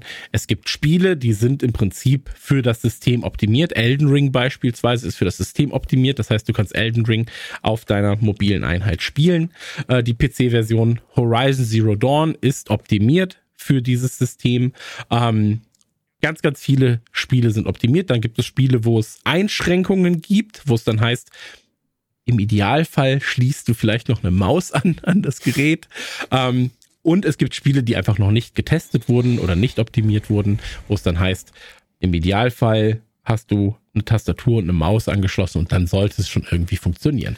Ähm, aber musst du dich halt ein bisschen durcharbeiten. Das ist aber dann eher eine Genreabhängigkeit, was du jetzt gemeint hast. Ja, also klar, du kannst auch Controller alles, was, anschließen und so Alles, was so Controller optimiert ist, ist natürlich einfach in der Hinsicht spielbar, aber ich glaube, die Anpassung von den Versionen hat auch mit der Grafik zu tun. Ich glaube, die haben genau. dann nochmal eine extra Einstellung ganz spezifisch für das System. Genau, also weil wenn wir für, über, wenn wir das, über das mobile Gerät reden, reden wir davon, dass halt du ja ein, ich sag jetzt mal, von der Power her, ja, hm. hast du eine gute oder hast du eine Xbox Series X? Grob, ja, plus minus. Ähm, aber das als mobile Einheit. Das heißt, du kannst einen Elden Ring mit 30 Frames spielen. Du kannst einen Horizon mit 30 Frames spielen ungefähr. Ähm, du spielst einen Rocket League mit 60 Frames und so weiter und so fort. Ähm, du kannst auf der mobilen Einheit auch sagen, du möchtest Stromsparen spielen, du könntest Hochleistung spielen und so weiter und so fort. Du hast halt viele Möglichkeiten, das Spiel individuell anzupassen, je nachdem, ob du halt auch mehr Akku verbrauchen willst, weniger Akku verbrauchen willst und so weiter und so fort. Das ist halt keine geschlossene Switch, ja, sondern es ist halt eigentlich ein PC, wo du mehrere Optionen hast, das Ganze anzupassen. Ähm, kommt in einer sehr schönen Tasche, kommt mit einem äh, sehr kleinen Netzteil daher, alles sehr, sehr schön verpackt. Ähm, und es gibt, wie gesagt, drei Versionen. In der großen Version ist es so, ich habe jetzt extra die Seite auf, dass ich nichts Falsches erzähle. Ähm, die Unterscheidung ist, die kleine Version für 419 Euro kommt ne, mit einer 64 Gigabyte äh, eMMC-Karte. Das heißt also, du hast eh sehr wenig Speicherplatz und noch eine sehr langsame Speichereinheit. Und dann hast du quasi für die 679 Euro Version, da hast du 512 Gigabyte auf dieser NVMe SSD. Also wirklich eine sehr schnelle Speichereinheit. Ähm, und du hast dann noch ein entspiegeltes Glas, was für die meisten bei den bei der mittleren und bei der kleinen Einheit oder bei dem kleinen System das größte No-Go war, war halt das spiegelnde Glas, weil du halt, wenn du mobil spielst, viel auch unter Lichtern zockst mhm. und so weiter und dann ist es ein bisschen unsexy. Und das entspiegelte Glas ist tatsächlich allein schon ein Grund, ähm, da mehr Geld auszugeben. Ähm, wenn du die OLED-Switch kennst, und die gegenüber des Steam Decks hältst, dann wirst du sehen, dass das Display der OLED Switch weitaus besser ist, was Farben und Co. angeht. Und Dunkelheit vor allem. Ähm, wenn du aber den Vergleich nicht hast zum OLED, ist das Display der großen Version ich mache jetzt gerade einen, einen Kussmund und, und einen Luftikus, ähm, wirklich sehr, sehr, sehr, sehr gut, gerade für das mobile Spielen. Ich habe im Zug gezockt, ich habe es mit im Hotel gehabt. Ähm, und ich kann jetzt ein kurzes Review geben, bevor wir nochmal auf die Modifizierbarkeit ankommen. Ähm, weil du kannst natürlich, es ist ein PC, es ist auf Linux, baut das Ganze auf. Hm. Ähm, du könntest, und da gibt es Tutorials für, und wie gesagt, das Ding ist gerade erst in Deutschland, würde ich jetzt sagen, haben es vielleicht 100 Leute, so. Ähm, es ist gerade erst am ausgeliefert werden. Das heißt also, hm ähm, Modifikationen, Homebrew und so weiter und so fort, das ist alles noch am Anfang. So, ähm, das Teil wird seine Community haben, Hardliner haben und es wird auch darauf hinauslaufen und das war auch der Grund, weshalb ich mir das geholt habe. Ich möchte Steam Indie-Games drauf zocken. Ich muss hier kein Horizon Zero Dawn spielen. Ja, ich muss kein Elden Ring hier drauf zocken. Ich kann, wenn ich will, aber ich muss nicht. Ähm, ich will das für Mini-Metro, ich will das für Slay the Spire, ich will das für ähm, ganz, ganz viele äh, kleinere PC-Only-Indie-Titel haben. Und ich will vor allem für Homebrew und für ähm, SNES, NES, Emulatoren ähm, aller Möglichkeiten, das will ich hier drauf haben. Und da besteht die Chance, das Ganze zu machen. Ähm, ich glaube, das System ist spannend zum Zeitpunkt jetzt für Leute, die A, eh schon eine große Steam-Bibliothek haben weil du das nicht nochmal kaufen musst. Wenn ich mir jetzt einen Switch kaufe, muss ich mir jedes Spiel dann nochmal kaufen, egal ob ich es auf dem PC habe oder nicht. Mhm. So, das heißt, ich will äh, Celeste zocken, muss mir Celeste nochmal kaufen. Ist auch erstmal nichts Verwerfliches dran. Die Switch ist ein wundervolles Gerät. So, also es ist wirklich ein, ist eine unfassbare, äh, ein unfassbarer Handheld. Durch den um, ähm, Nintendo-Faktor ist es auch nicht wirklich vergleichbar. Genau, genau. Beides also mobiles Zocken, aber da ist halt eine Nintendo-Konsole. Absolut richtig. Das, das kommt nochmal dazu. Ich wollte nur sagen, da musst du die Spiele nochmal ja. holen. Hier ist es so, ich habe einen PC und ich habe, wenn ich jetzt in meinem Fall zum Beispiel habe einen sehr potenten PC, weil das halt mein Arbeitsgerät ist. Ähm, für mich ist diese Handheld eine Erweiterung, wenn ich in der Bahn bin. Durch Crossplay und so weiter und so fort und durch Cross-Save. Ähm, wenn du ein, eine funktionierende Steam-Bibliothek hast, auf Indie-Games oder auf Spiele stehst, die halt jetzt nicht Elden Ring sind und so weiter und so fort, obwohl du könntest, dann ist das ein sehr tolles Gerät, um das auch mobil spielen zu können. Wenn du, und das ist halt der Punkt, auf Homebrew, SNES-Emulatoren oder Emulatoren im Allgemeinen, PlayStation ganz egal, stehst, dann bist du jetzt gerade an einem okayen Punkt, wo du sagst, das Gerät wird sich irgendwann definitiv lohnen für unterwegs. Ja. Ähm, und wenn du in diesem, ich sag jetzt mal, niedrig leistungsstarken Bereich bist, was Emulatoren angeht, dann bietet es sich auch an als PC-Ersatz, falls du keinen PC hast, weil dann kannst du sagen, ich schließe es an den Monitor an, ich mache meinen Bluetooth-Controller dran oder ich schließe an den Fernseher an und habe quasi eine kleine mobile PC-Einheit, um Sachen zu zocken. So. Ja. Ähm, wenn du High-End zocken willst, wenn du ich habe jetzt hier 244 Hertz Monitore, 4K, äh, du hast ein 3090 als Grafikkarte so, das sind Daten, die wirst du hiermit nicht erreichen. Ja, du wirst keine 250 Frames bei einem, bei einem 4K Modern Warfare haben. Ähm, aber das soll's auch gar nicht. Ich glaube, die ganze Steam Deck Sache ist jetzt gerade für die Early Adopter vor allem eine Spielerei, um herauszufinden, was kann man da noch so tweaken, wo kann man noch hin. Ähm, es ist vor allem auch schön, ich habe jetzt Monkey Island zum Beispiel angefangen hier drauf, auf der Reise, weil ich mir schon dachte, ich muss da, ich muss da ein bisschen Gas geben.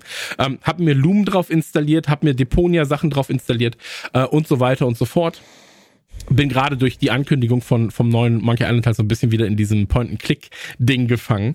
Und ähm, dafür ist das auch ganz cool. Ja, für alles, wo du halt auch nicht so, wenn du Maustastatur hättest oder bräuchtest, wo du super schnell reagieren musst. Ja, so, sondern wo du dir ein bisschen Zeit lassen kannst, wo du sagst, Touchscreen ist ja auch da, da kannst du ein bisschen machen, da kannst du ein bisschen machen. Ähm, was man tun kann, ähm, Valve hat ein neues Spiel produziert, für exklusiv für diese Plattform. Das soll das einzige Spiel sein, das exklusiv für diese Plattform kommt. Ähm, ist auch eher eine Technik-Demo, wenn man das so möchte. Also ist jetzt nicht sechs Stunden lang, sondern ich glaube 30 Minuten dauert das Ganze. Und du sitzt im Prinzip nur an einem Schreib an einem Schreibtisch, der so aufgebaut ist wie dein Steam Deck. Und es wird dir quasi erklärt, was du wie machen kannst, ja, wie dieser Gyroskop-Kram funktioniert, wie du das Ganze halten kannst. Gyros. Touchscreen. Gyros. Ähm, wie das Ganze funktioniert und so weiter und so fort. Ähm, wenn du das Ding jetzt bestellst oder reservierst eher, dann heißt es jetzt gerade nach dem dritten Quartal, also dann Dezember, November, Oktober, ja, Oktober, November, Dezember, genau. Da wirst du das gegebenenfalls dann erhalten. Ähm, wie gesagt, es gibt drei Einheiten und ähm, du kriegst eine Mail und hast dann 72 Stunden Zeit zu sagen, ja, möchte ich, möchte ich nicht. So. Und ähm, ich glaube, das ist schon fast alles, was man dazu sagen kann. Ähm, wie gesagt, es gibt tausend Spiele, die darauf jetzt irgendwie mhm. verifiziert und, und, und, und lauffähig sind. Ähm, es gibt auch noch, ähm, wie heißt so ein Dock, wo du das hinstellen kannst und so weiter und so fort. Das habe ich jetzt nicht. Ähm, weiß ich aber auch gar nicht, ob das jetzt schon da war, als ich es, als ich es ähm, hätte bestellen können. Und ansonsten muss ich sagen, ähm, ein, zwei Sachen an dem Gerät sind ein bisschen clunky. So, gerade die, ähm, die, die äh, Pedal hinten. Also du hast hinten am Gerät, ich mache mal kurz, ich mach mal kurz meinen, meinen Reißverschluss auf. Ähm, Zeig mal das Gerät. Ich zeige euch mal Gerät, ganz kurz. Ähm, hier hinten hast du quasi vier Pedal an der Rückseite und die sind ein bisschen schwer klickbar. Also die sind wirklich so ein bisschen, mh, mm, da könnte man ein bisschen was Vernünftigeres mitmachen. Mhm. Ansonsten ist das Gerät schön verarbeitet. Man muss dazu sagen, Es stinkt wie die letzte Drecksau am Anfang. Also wirklich. Ähm, Raucht es. Aber auch. man hat das Gefühl, es raucht, ja, tatsächlich. ähm, der Lüfter ist auch gut hörbar, gerade bei, ähm, bei Spielen, die ein bisschen mehr Leistung erfordern. Ähm, sagen, hältst du es mal ganz kurz hoch für uns jetzt, weil eine ja. Sache, wenn man über die Leistung redet, ist ja einfach, dieses Ding ist, klar, für ein Handheld ist das riesig, aber für die Leistung, die das bringt, ist das unfassbar klein. Das ist ein, mit, das ist ein moderner Mid-Level-PC, würde ich sagen. Also ja. maximal Mid-Level auf jeden ja. Fall. Und das ist so klein. Das ist verrückt, ne? dass, ist, also, dass der Lüfter laut ist. Das wundert mich nicht. Und was man dazu sagen muss, sie haben sich, glaube ich, auch ein bisschen bei der Switch bedient und geguckt, wie scheiße liegt die Switch eigentlich in der Hand. So, äh, stellenweise. und haben da einige Fehler nicht begangen. Ähm, und das Blöd, funktioniert. Auch, der, auch, das, auch das OS funktioniert und so weiter und so fort.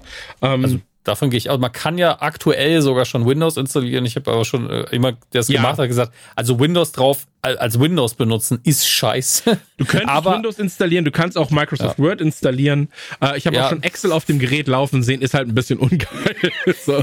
Ja, ähm, ist halt für die, für die Bastler ist es halt geil, dass von Tag eins an quasi du direkt ein vollwertiges Betriebssystem installieren kannst.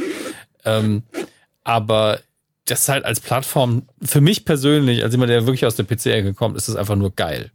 Ja, absolut. Ähm, aber das, das war ja das, was ich meinte. Also, das ist für diese Early Adopter, die auch mal was ausprobieren wollen, die halt, ich hatte zum Beispiel auch Spaß mit dem G2PX, äh, GP2X, ähm, der ja für damalige Verhältnisse auch schon eine recht gute Homebrew-Konsole war und ähm, wo du halt auch deine äh, Emulatoren drauf spielen konntest. Und ich habe ja so ein Fable für solche Sachen.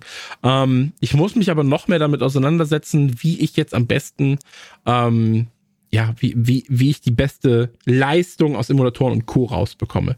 Und mhm. wie gesagt, Steam selbst funktioniert sehr, sehr gut. Ähm, du kannst es auch ohne Internet dann spielen, also Sachen werden runtergeladen, die Aktivierung erfolgt dann quasi nicht online, sondern du hast es halt dann auf deinem Gerät und es wird danach synchronisiert, wenn du im Netz bist. Was für ein, zwei Mal jetzt gerade auch nervig war, als ich Rocket League drauf gespielt habe, ähm, fünf, sechs Matches gemacht habe, bin ich halt nicht mit der Konsole ins Netz, hab meinen Rechner angemacht, hab gezockt und dann heißt es so, ja shit, jetzt haben wir hier zwei. Also, also als das Gerät dann wieder im Netz war, war es dann so, ja, welches was willst du denn jetzt machen? Bist du komplett bescheuert? Wir wissen nicht, was du willst. So. Ähm, da muss man ein bisschen dran denken. Und was halt, wie gesagt, der Monitor ist cool so und auch wenn du den einfach nur einzeln siehst, ist das Ganze gut. Aber es ist halt ein ganz normales IPS-LCD. So, das hat nichts mit einem OLED dann zu tun. So, äh, was, was dieses ganze Helligkeitsding angeht. So, das ist auch okay alles. Das macht Spaß. Es hat 60 Hertz, was am Ende, und da kommen wir wieder so auf dieses, PC-Ding. 60 Hertz sind einfach nicht das, was du am PC normalerweise gewohnt bist im Monitorbereich. Ähm, wenn du, ich, wenn du, wenn du spielst. Ja, wenn du mit ähm, Spielen ich, ich glaube, Spiele da bist. Also, wir sind da alle schon so, so ein bisschen verwöhnt, muss ich dazu sagen. Nicht ähm, der Otto Normalverbraucher. Ich sag halt, genau, die das, Leute, das aber die Punkt. Leute, die das hier kaufen, ja. sind auch keine Otto Normal Anwender. Die, die wenigsten. So, ja, ich, aber es mag den einen oder anderen geben, der einfach sagt, ey, genau auf sowas Mobiles habe ich gewartet und die haben halt vielleicht keinen 4K oder 44 Hertz Monitor zu Klar, Hause. Und natürlich. Dann, dann ist das völlig okay, glaube ich. Ich habe es ja noch nicht in der Hand gehabt. Und ich glaube, das Wichtigste, was du dazu gesagt hast, ist, wenn du eine geile Steam-Bibliothek schon hast und du bist halt öfter mal unterwegs, dann ist das ein cooles Gerät. Und meine Hoffnung ist so ein bisschen, dass es jetzt gerade im Indie-Bereich, vielleicht in der Zukunft ein paar Spiele gibt, wenn die, wenn das Ding genug Verbreitung hat, wird das eh passieren. Ja. Dass die Leute gezielter auch dafür entwickeln. Natürlich nicht exklusiv, das wäre eine blöde Idee, aber so, dass du sagst, ey, das ist ein cooles Spiel dafür. Für eine Displaygröße der Art und Weise, irgendein Plattformer, ein klassisches Jump'n'Run oder sowas, was darauf halt geil zu zocken ist. Ich, ich glaube, auf solchen Geräten kannst du halt sowas wie so ein, ähm, wer ist das? Monkey, äh, Monkey Ball warst du früher, ne? Das Sega-Ding? Das mhm. Monkey Ball? Ja ja, Monkey Ball. So ein Monkey Ball, so ein cooler World und so weiter und so fort. Alles mit Ball, wo du halt so ein bisschen puzzeln und so könntest. Ähm, ich glaube, das ist alles cool. Das kannst du dann auch spielen mit einem normalen Controller vielleicht noch. Ähm, und wie gesagt, es ist für das, was es sein will gerade, ist es genau richtig. Es hat keine, es ist bei weitem nicht flawless so. Es hat kleine Macken. Wie gesagt, ich habe ja gesagt, so hinten die, diese, ähm, äh, die, die Pedals sind zum Beispiel ein bisschen, ein bisschen clunky so. Aber an und für sich ist das erstmal eine schöne Grundlage für das, was noch kommt. Und als, ich sag jetzt mal, Early Adopter von dem Gerät weiß ich ja auch, ich es wird irgendwann eine Revision geben von dem Modell und da werden sie gegebenenfalls Dinge verbessern. Und man muss ja auch sagen, Steam bzw. Valve hat ja auch eine Historie, was Peripherie angeht und einiges davon ist große Scheiße gewesen. Manches war okay, manches ist sehr, sehr gut. Die VR-Brille von denen ist ungeschlagen, aber halt einfach unfassbar teuer. So, und du brauchst halt viel zu viel Platz. Ähm, du hast dann den Steam Controller, der okay war, aber am Ende auch nicht das, was du gehofft hast. Ähm, dann hast du sowas wie das ähm, Ding, dessen Namen ich schon wieder vergessen habe. Das Steam-Kabel. Steam-Box. Steam, näher Steam-Box. Achso, ja, ach, das, ach, lass mich nicht anfangen. Aber es gab auf jeden Fall schon Versuche von Steam, bestimmte Märkte zu erobern. Und das hier ist tatsächlich ein sehr, sehr guter Versuch, diesen mobilen Markt nochmal ein bisschen mit anzugehen.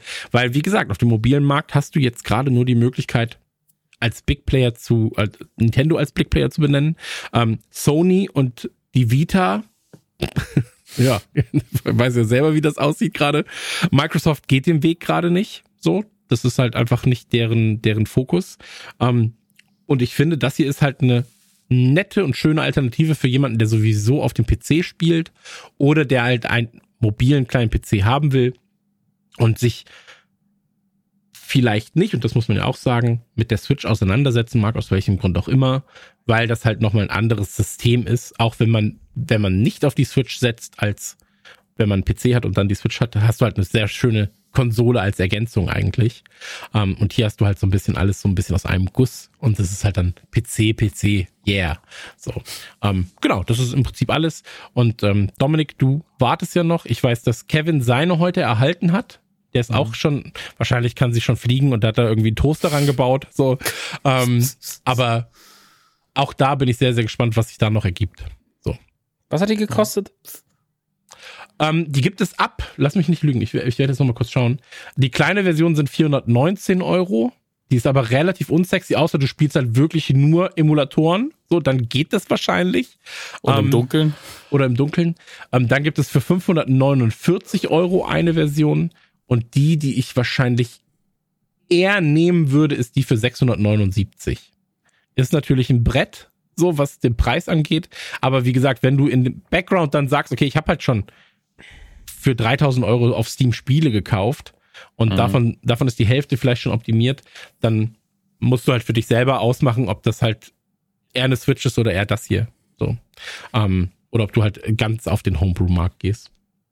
Aber ähm, ja, also das, ich glaube auch, wenn das Ding dann wirklich jetzt mal ausgeliefert wird, 2022, dann 23 vielleicht eine Revision kommt, dann kann ich mir auch vorstellen, dass dass so eine Version, die jetzt 512 Gigabyte Version, dass die dann vielleicht für 590 angeboten wird. So, ich glaube, der Preis wird nicht viel weiter drunter fallen im Retail, aber ähm, ja, einfach mal abwarten.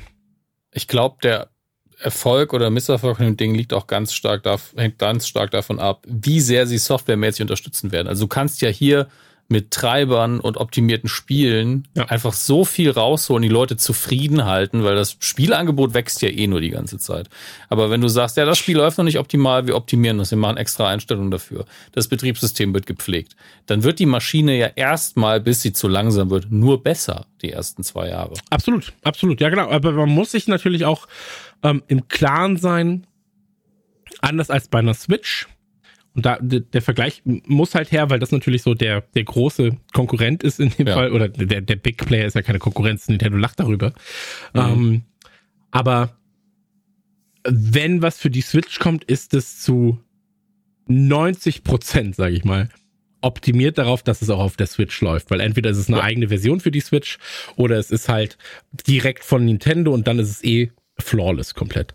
Ähm, hier ist es stellenweise auch ein Gebastel, wenn es noch nicht ganz optimiert sein sollte. So. Und ja. selbst bei einem Rocket League hast du nicht konstant 60 Frames, sondern fällt auch mal auf 55, dann vielleicht mal wieder, also weißt du, hast halt Spielraum.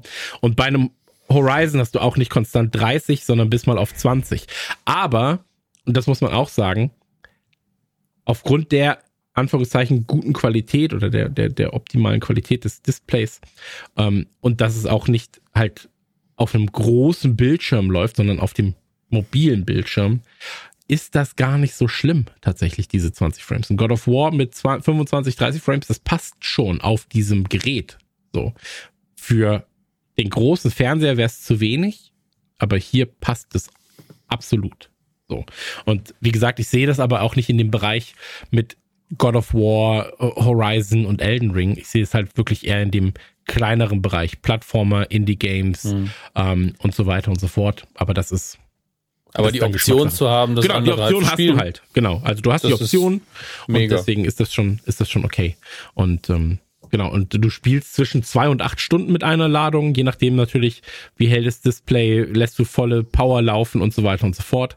Ähm, auch das passt. Ähm, Monkey Island gezockt auf, ich glaube, so dreiviertel äh, von von von ähm, Helligkeit, Helligkeit und konnte quasi die ganze Bahnfahrt, also rund fünf Stunden da das Ding laufen lassen und das war relativ easy, dann noch zu zwei Dritteln voll. So. Ja, ähm, jeder hat ja 1000 USB-Ladegeräte. Also das ist genau, und wie gesagt, also das Ladekabel, das hat einen Platz in der Box direkt. Also das ist alles hier in der Box drin. Ähm, verbraucht nicht sonderlich viel Platz, ist ein sehr klein, ist, ist vergleichbar mit so einem MacBook-Ladekabel ähm, von der Größe Net, Netbook Leckbook Netzteil, MacBook Netzteil ähm, und deswegen ist für mich ähm, dahingehend dann auch die optimale Lösung. Ähm, du kannst das Ganze noch erweitern mit SD-Karten, ähm, kaufst dir eine schnelle SD-Karte zum Beispiel für Emulatoren und Co. kannst dann quasi die Hauptspiele auf der internen Speicherkarte und das andere auf der externen Speicherkarte ablegen. Ähm, auch das funktioniert.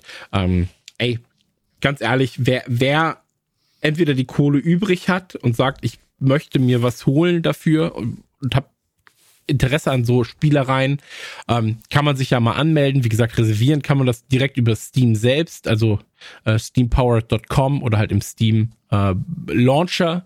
Und ähm, vor dem dritten Quartal kann man es eh nicht reservieren, also eh nicht kaufen und bestellen dann. Und dann wird auch erst der volle Betrag abgezogen. Ähm, oder man entscheidet sich halt dagegen und nimmt sie dann nicht. So, das äh, funktioniert auch. Wenn du sie jetzt kaufen willst, ähm, kannst du auf eBay gehen. Bei eBay geht sie weg zwischen 1200 und 2000 Euro gerade, ähm, was natürlich auch Unfug ist. So muss man auch dazu sagen. Ähm, heißt aber auch, dass ich meine Reservierung nicht verfallen lassen werde. es ist einfach kein ja. verlorenes Geld. Ich krieg's nee, zumindest wieder rein. Genau, also ich, du wirst dein, du, du wirst deine Leute dafür finden, auf jeden Fall. Ähm, und das ist, ja, also ist jetzt keine Wertanlage, außer du willst es nee. flippen.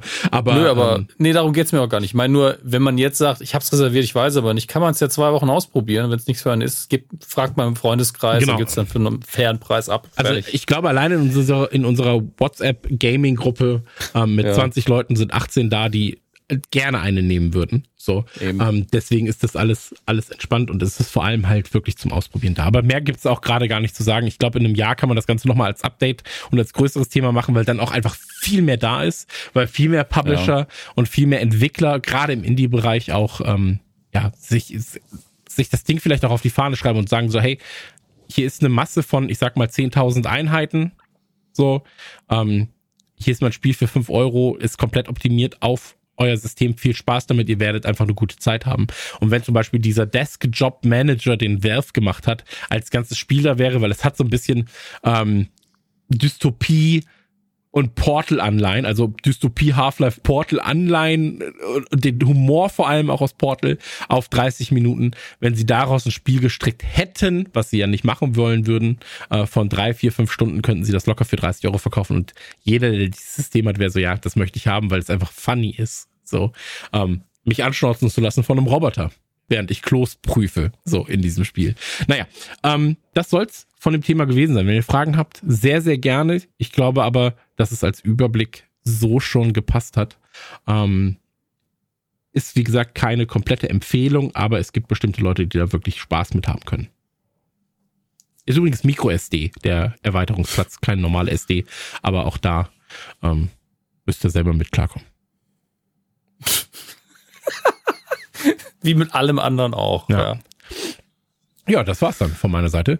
Äh, keine Fragen mehr. Ansonsten sehr, sehr gerne. Ähm, nee, schreibt mir keine DMs dazu. Ich kann sie eh nicht beantworten. Kein Bock. Nee, aber es gibt auch, also ganz ehrlich, ich habe im Vorfeld so viele YouTube-Videos angeboten bekommen. Hier ist die Leistungsanalyse zum Steam Deck. Und ich war so, Ich habe mir zwei, drei angeguckt und dachte mir, der vergleicht gerade, ja, auf Windows hast du hier zwei Frames mehr und am SteamOS hast du hier drei Frames weniger. Also zwei oder drei Frames, mir scheißegal. Also, Ja, ey, wie gesagt, es man kann sich da einen drauf runterholen, das ist bestimmt auch wichtig, dass es gemacht wird, aber für mich ist das nicht der wichtigste Punkt bei so einem Ding.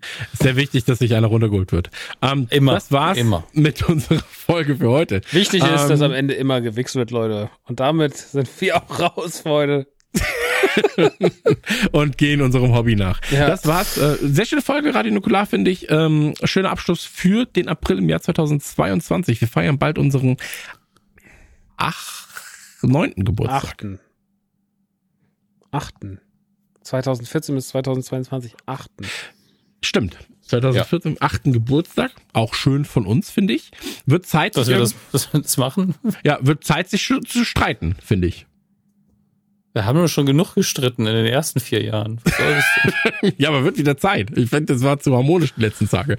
Also, Ah. das war das war's mit Radio Nuklear. Ihr könnt ja während der, ihr könntet während der Aufzeichnung rauchen. Das finde ich krass. Das Wir wär- fangen extra damit nur für den Rauchen an, damit du dich schön aufregst. Ja. ja. Also, das Gelbe Nägel seit ein paar Tagen. Aber dann auch so, so abschlecken und dann sagen, Und dann- Hm, gelbe Komm, Nägel. komm ich zu Besuch, zieh meine Schuhe nicht aus und dann rauche ich erstmal drei in deinem boah, Wohnzimmer. Leute, die in meiner Wohnung die Schuhe nicht ausziehen, ne? Fick, äh, fick ich ja, hasse ich ja. So, hasse ich richtig. So. Weil dann habe ich immer das Gefühl, die gehen. Ist so wie Jacke anlassen. Bin ich auch so, Leute, das könnt ihr nicht machen. Wenn ihr zu mir nach Hause kommt, Jacke aus, Schuhe aus. Ähm, aber es soll keine Einladung an die Leute da draußen sein. Ihr bleibt mal schön weg. So, also, das war Radio Nuklear für heute. Ähm, mit Folge 172. Folge 173 wird mindestens genauso gut. Genau, dann haben wir ein neues Thema. Da reden wir dann über Arno Dübel nochmal ganz ausgiebig. Und ich stelle meine Lieblingszigarettenwagen vor. Ja. Flotte Drehers, Arno Dübel, Peter Stuyvesant und ähm, Bier von der Tankstelle. Rothändle. ja, und im Hintergrund läuft immer Harry. Belafonte Best of. Die besten Stopfmaschinen. aus- Was lohnt, was Das nicht? ja, ey, wirklich. Da gibt's aber ganz sicher so Tests, ne? Natürlich Lass gibt's mich das noch ganz schnell gucken. Warte, ich muss das einmal, tut mir leid. um. Himmels Die Willen. besten Stopfmaschinen. Jesus ob ich Maria. das auf googeln sollte. Kann man auch irgendwas Stopfmaschine nennen? Was ist das denn für ein verfickter Begriff? oh? Gott. Weißt du, was der erste, weißt du, was der erste Google-Vorschlag ist bei mir? Montana Die beste Black. Stopfmaschine für Kinder. Und damit sagen wir, Also. viel Spaß beim Rauchen. Ja, also der OCB Micromatic Duo Stoffmaschinen Zigaretten ist die beste Stoffmaschinen Zigarette Z- Maschine konnte sich Mikro von OCB haut einfach rein, raucht einfach ein bisschen mehr und habt einfach Rauchen, Zeit. Rauchen ist schädlich, ungesund, gefährlich, fangt damit gar nicht erst an, macht süchtig und bringt euch um. Genau, lieber ein Ja, bisschen so. Tipico. Also, das war's. ähm, euch viel Spaß. Wir werden nicht unterstützt von Tipico und macht auch keine Glücksspiele. Danke. Nee. Kauft Schuhe beim Mann, 43,5. ey. Tschüss. Alles was Spaß macht, ist einfach verboten. Haut rein. Bis dann. ich weiß ja auch nicht, was das alles noch soll hier. Der große Zigarettenstoffmaschinenvergleich. Nukula! Freundinnen, ihr habt bis hier durchgehalten. Das ist sehr, sehr gut und soll belohnt werden. Denn an dieser Stelle bekommt ihr noch einen kleinen Verbraucherhinweis. Reminder. Mit dem Code NUKULA spart ihr satte 5% auf euren Einkauf bei corodrogerie.de. Schaut in den Store und checkt die bio, vegan, nachhaltig leckeren Großpackungen eurer liebsten Speisen. NUKULA 5% corodrogerie.de. 5% mit NUKULA bei corodrogerie.de. Ab die Post. Nukula ist der Code. 5% ist der Rabatt. corodrogerie.de ist die Website. Ciao, bis zur nächsten Ausgabe.